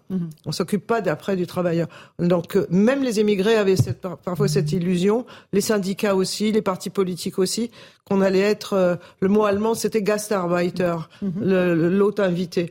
Et donc Et ça va- pas la réalité. Ça va tourner. Ça a été la réalité, mais dans les pays démocratiques, il n'y a pas de migration de travail sans qu'à un moment ou à un autre, il y ait aussi de la migration de peuplement. Parce que le, groupe, le regroupement familial fait partie de toutes les conventions de la Constitution française et on ne peut pas empêcher les gens euh, éventuellement d'avoir leur famille. Sauf dans les Émirats. On est en train de parler du Qatar. Il n'y a que ces, ces pays du Golfe qui ont réussi à avoir le travail tournant, sans travailleurs. Et le retour chez eux. Et, euh, et- donc, euh, on- la question de l'intégration, la question de l'insertion n'est pas posée. Hum, Alors, Maître Golnadel, vous voulez Oui. réagir à ce que dit Madame Trépied Or, je constate que Madame le professeur euh, situe euh, l'immigration, enfin le, le phénomène migratoire important, à partir du- du- de la fin du 19e siècle. Ça, ça, ça n'invalide donc pas la thèse euh, de ceux qui disent, au rebours des déclarations de M. Macron, que la France n'a pas toujours été un, un- un pays d'immigration. Bon. Ensuite, on constate que, si vous voulez, le regard, le regard des immigrés sur le pays d'accueil et le regard de, la population indigène française a aussi, sur le plan psychologique, terriblement changé. La réalité, elle est là aussi. C'est que euh, il faut voir, il faut prendre en dimension euh, cette dimension psychologique. C'est que la population d'accueil pendant très longtemps se croyait supérieure. Et la population qui venait venait avec une sorte de reconnaissance. Et puis avec le, avec le, le- le travail de SAP euh, anticolonialiste et tout ce que vous voulez, finalement il y a eu un complexe français. On a présenté les Français comme finalement un peuple hostile. Et donc ça modifiait beaucoup, beaucoup le comportement. Ce qui fait qu'aujourd'hui, ce qui fait aujourd'hui qu'on a 72%, c'est énorme, madame. 72% des Français qui considèrent l'immigration comme euh, quelque chose de négatif. C'est pas tombé du ciel. Les Français ne, se sont, ne sont pas tombés tout d'un coup dans la xénophobie. C'est que la réalité de l'immigration, eh bien, elle a, elle a changé pour des raisons, à mon avis, euh, euh, profondément, profondément psychologiques. Marie Et, Trépied, votre réponse à ça Euh, C'est une réalité, ce sentiment de. Oui, enfin, moi, je voudrais juste rappeler, parce que je me suis servi des travaux de Serge Slama, il y a eu 21 lois sur l'immigration depuis 18 1986. En moyenne, une par tout- tous les ans et demi. Euh, et donc, si vous voulez, on peut pas. le- donc, ça, ça rentre dans le débat public euh, à travers toutes ces toutes ces discussions, ces propositions de loi, dont dont en fait, elle, la plupart, ça, ça patine parce qu'aujourd'hui, le droit des étrangers il est devenu complètement illisible. Euh, c'est c'est. Et la nouvelle moi- loi va le rendre encore moins lisible? Avec bah, la nouvelle loi, on parlera si vous voulez précisément, mais c'est presque toujours les mêmes ar- les mêmes euh, fausses évidences, c'est-à-dire euh, humanité et fermeté. Moi, je peux vous citer tous les discours. Il y aura toujours humanité et fermeté, humanité et fermeté. Mais en regardant précisément, la situation des étrangers se précarise. Il y a, un- il y a après les années 80, on dit 85% des étrangers avaient une carte de séjour de résident de 10 ans. Maintenant, c'est la proportion inverse. C'est-à-dire qu'il y a beaucoup, c'est, on- on- il y a beaucoup de sans- fabriques de sans-papiers, si vous voulez. Et donc, moi, mon problème, c'est qu'est-ce qu'on cherche? Est-ce qu'on cherche à faire une migration tournante et, de la main-d'œuvre dans les secteurs euh, ici ou là Ou est-ce que, quand on fait une immigration, même comme ça au départ de travail, on vise à ce que ces gens soient accompagnés, intégrés. Tout ce qui me fait discuter sur la langue française pour des gens à qui on va donner carte- une carte de séjour d'un an avec une un- impossibilité de changer de secteur, sans regroupement familial, sans rien du tout. Donc, si vous voulez, c'est une, il y a une incohérence. Il n'y a, pas de ligne claire. Non, pour moi, il n'y a pas de ligne claire. Allez-y, maître. Non, mais ce qui a énormément changé aussi, si vous voulez, dans, dans, dans, dans la vision de l'immigration, et c'est pour ça que la vision de M. Macron est tyrannique, c'est non seulement le nombre, le nombre qui, qui continue, et son caractère irrégulier. Vous, euh, mmh. Moi, aussi, moi aussi, je suis, moi aussi, je suis un enfant d'immigrés, mais mon père, il est arrivé de manière régulière en France. Il n'a pas, forcé les frontières. Il n'était pas clandestin et personne de notre famille était clandestin. Le phénomène nouveau et qui est hum, très mal vécu par la population autochtone, c'est quand les frontières sont forcées. Et, c'est normal que, si vous voulez, vous, reconnaissez vous-même, Madame, que maintenant la précarité, il y a un phénomène. Eh bien, bien sûr, c'est la précarité puisque c'est une clandestinité tolérée et organisée, mais, qui évidemment qui ne peut pas être prise en compte. Donc tout cela change. Et enfin, et enfin, pardonnez-moi, la nature quand même de l'immigration est tout à fait différente. Et, ça n'a rien, ça n'a rien de disqualifiant. Euh, la France est un pays ou était un pays aux racines judéo-chrétiennes. Quand vous quand vous aviez des Italiens ou des Polonais qui venaient, c'était pas, c'était avec de beaucoup plus grandes facultés d'intégration que quand vous avez des Soudanais ou des Afghans qui viennent. C'est tout à fait logique et tout à fait normal. Vous voulez répondre, Madame Trépied Oui, parce que, si vous voulez, moi j'ai enseigné. Euh, la création de l'Union européenne aussi a, a, a, bouleversé les choses puisqu'elle a créé les étrangers européens et non européens. Quelque part, par exemple, les étudiants qui venaient des anciennes colonies étaient beaucoup plus francophones il y avait beaucoup moins de possibilités. Et je, on, par contre, on avait des étudiants hollandais, etc., qui parlaient pas un mot de français. Donc, euh, on avait les liens qui avaient été tissés, même la colonisation. A, on pourra discuter de la colonisation, mais ça, la colonisation a créé ce que Galisso appelait un mixte, c'est-à-dire que des, ce sont des, des, gens qui. Alors. Mm moi, si vous voulez, ce que je, ce que je ne trouve pas tout à fait normal, enfin, je dis que les, sans-papiers, c'est un truc qui se, finalement, ça se fabrique quand on a des gens qui sont non régularisables, non expulsables. Voilà. Et donc, on a un moment, c'est une impasse, c'est pas spécialement l'impasse de, de, Macron, etc. C'est que, à mon avis, euh, mhm. simple avis, il faut remettre le droit des étrangers à plat. Parce que pour, il y a eu un empilement, notamment basé sur la suspicion, et puis après tout le monde qui court euh, derrière euh, euh, les autres parce que maintenant c'est politique. Alors il faut donner des gages aux uns ou aux autres, notamment aux anti-immigrés, etc. Et donc, si vous voulez, ça, ça, pour moi, il y a, c'est devenu incohérent et illisible. Louis Dragnel, une question. Non, non, une remarque un peu dans, dans, ce que par rapport à ce que disait Gilles William Golnadel. moi, moi, je vous rejoins sur le côté. Il y a une question de masse.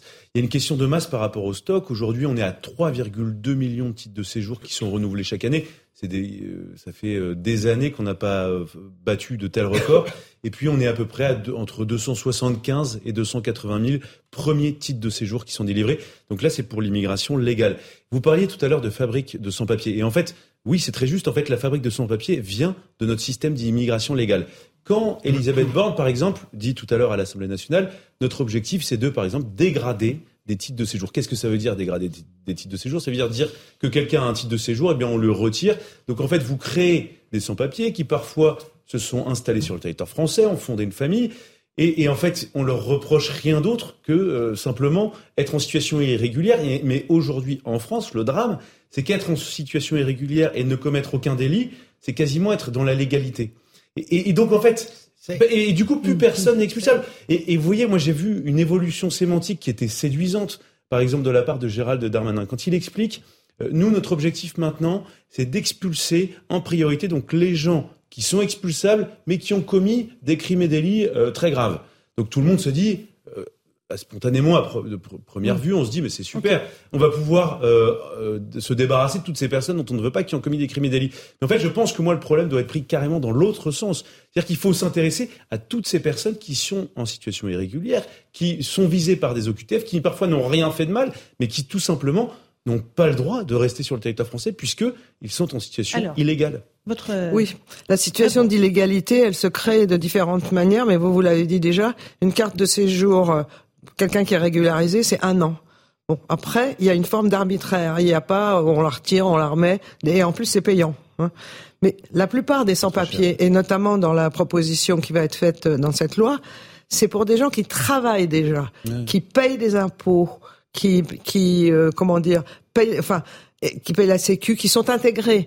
Et si vous voulez, on leur, on, déjà, on pourrait leur faciliter la tâche, parce que parfois, souvent, leurs employeurs sont d'accord, comme ça s'est passé, euh, je crois, en 2008 euh, avec la restauration, pour les aider, puisqu'ils sont, ils sont compétents. J'ai lu le, le texte de comment il s'appelle Thierry Marx, qui mhm. dit il faut régulariser les gens qui travaillent avec nous. Mais c'est pas facile. Il faut des serfas, des machins, etc aussi bien pour expulser que pour régulariser. Et pourquoi, selon vous, le gouvernement n'assume-t-il pas de dire on va régulariser massivement Parce qu'on le sait bien, ces gens qui vont avoir des titres de séjour spéciaux de 2, 3, 4 ans, mm. en réalité ne partiront jamais. Et, et, dans, dans, dans 4, 5 ans, ces personnes à qui on donnera un titre de séjour spécial, s'il euh, il y a plus de secteur en tension, on, sait très bien, on ne les expulsera pas. Alors, votre réponse, il nous reste que quelques minutes. Allez-y, Madame Trépied. Ben, il, euh, oui, oui, c'est très, c'est très difficile. Je dirais que, pour moi, je vous ai dit, il faut tout remettre à plat et il faut savoir ce qu'on veut. Voilà. Alors, est-ce qu'on veut revenir aux années 60 avec une migration tournante, c'est-à-dire des, gens dans des foyers, dans des hôtels, dans des les trucs Sonacotra, etc., pour que les gens viennent, repartent, viennent, repartent, pas les mêmes, si possible. Et ou bien est-ce qu'on veut avoir une part de l'immigration pour des raisons économique et démographique qui reste. Et à ce moment-là, il faut se donner les moyens de donner une carte euh, stable, etc. Bon, c'est pareil pour la nationalité. La nationalité, c'est complètement arbitraire. On n'a pas droit à la nationalité. Vous, parliez de vous. Moi, quand je suis arrivé en France, j'avais 5 ans et demi. Mon père et moi, on était apatrides. Hein, et je suis devenue française à 20 ans. Bon. Mais si vous voulez, au moment d'avoir la nationalité, c'est normal de demander euh, qu'on parle le français, qu'on soit bien intégré, etc. Mais pour pour un système qui doit être justement d'une flexibilité totale, on ne peut pas à la fois demander euh, tout et son contraire. En tout cas, c'est une discussion euh, passionnante. Immigrer toi-même, c'est votre livre. Je renvoie à votre livre qui est passionnant, Parcours d'une sociologue de l'immigration euh, aux éditions L'Armatan, Logique sociale. C'est un vaste sujet, évidemment, que on a entamé avec vous et qui mérite de continuer le débat. On va faire prendre un autre, une autre direction, si vous le permettez, celui de la Coupe du Monde au Qatar tout à fait différent. On va rejoindre notre envoyé spécial Jacques Vendroux, l'envoyé spécial d'Europe 1. Bonsoir Jacques. Euh, on commence par cette victoire, euh, quelque chose d'assez historique pour le Maroc, qui vient de se qualifier pour la première fois de son histoire au quart de finale, c'est bien cela? Au tir au but, oui, C'est un, événement considérable en ce qui concerne le, football marocain. Pour la première fois de leur histoire, eh bien, le Maroc se retrouve qualifié pour un quart de finale de Coupe du Monde de football. Une équipe du Maroc qui a éliminé, tenez-vous bien, l'Espagne après 120 minutes de jeu, les deux équipes étaient à égalité, donc 0-0. La traditionnelle séance de tir au but et les Marocains ont été plus solides que les Espagnols, qui pourtant ont un palmarès incroyable. Dans tous les cas, une équipe de Maroc est en train de rentrer dans l'histoire du grand livre, comme on dit, de la Coupe du Monde de football. Le Maroc euh, est qualifié pour les quarts de finale et le Maroc pourra jouer éventuellement contre le vainqueur du match de ce soir entre le Portugal et l'équipe de Suisse. Alors, mon cher Jacques, vous allez nous donner une nouvelle de la France des Bleus dans quatre jours. Ce sera le match contre l'Angleterre, le quart de finale. Vous avez des nouvelles des Bleus? Alors, les Bleus se sont entraînés cet après-midi. Il y avait un absent de marque, mais ne vous inquiétez pas, mmh. c'était Mbappé. Il n'a pas participé à l'entraînement. Il a fait ce qu'on appelle un, un entraînement en salle avec l'autorisation de Didier Deschamps. L'entourage de Didier Deschamps et ses collaborateurs nous ont bien fait savoir à Jean-François Pérez et Cyril de la Morinerie que ce n'était absolument pas grave. Il avait besoin peut-être un petit peu de récupérer.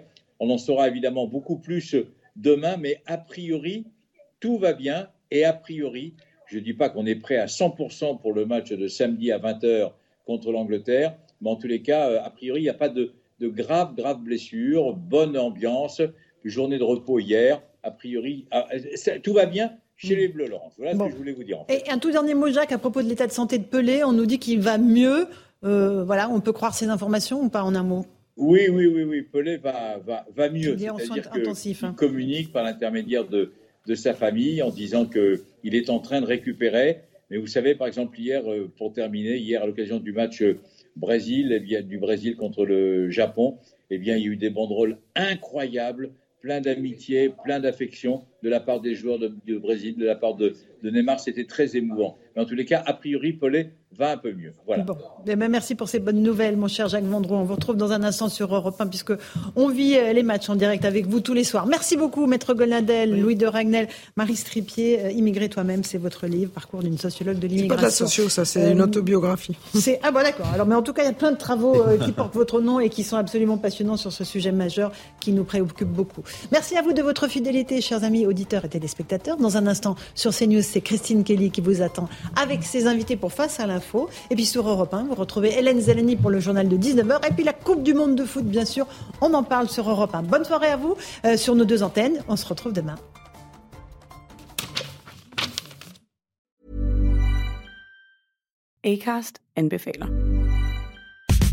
Mit navn er Anders Morgenthaler. Over for mig sidder Roald Bergmann. Vi har lavet en ny podcast, der hedder Dopaminklubben. Og Dopaminklubben er en klub, hvor ADHD er fucking sjovt, og hvor det griner. Det behøver ikke at være super alvorligt. Vi er skide trætte af alle de der podcasts, der forklarer mig nederen der. Vi gør grin med vores ADHD. Mulig ADHD. Ja, vi udreder mig, fordi nogen siger, at jeg har det. Jeg ved det ikke rigtigt, det finder vi ud af. Vi har i hvert fald lavet vedmål. Ind og lyt til Dopaminklubben. Hver uge udkommer vi. Der laver vi sjov og spas med at have den her vidunderlige dopaminmangel.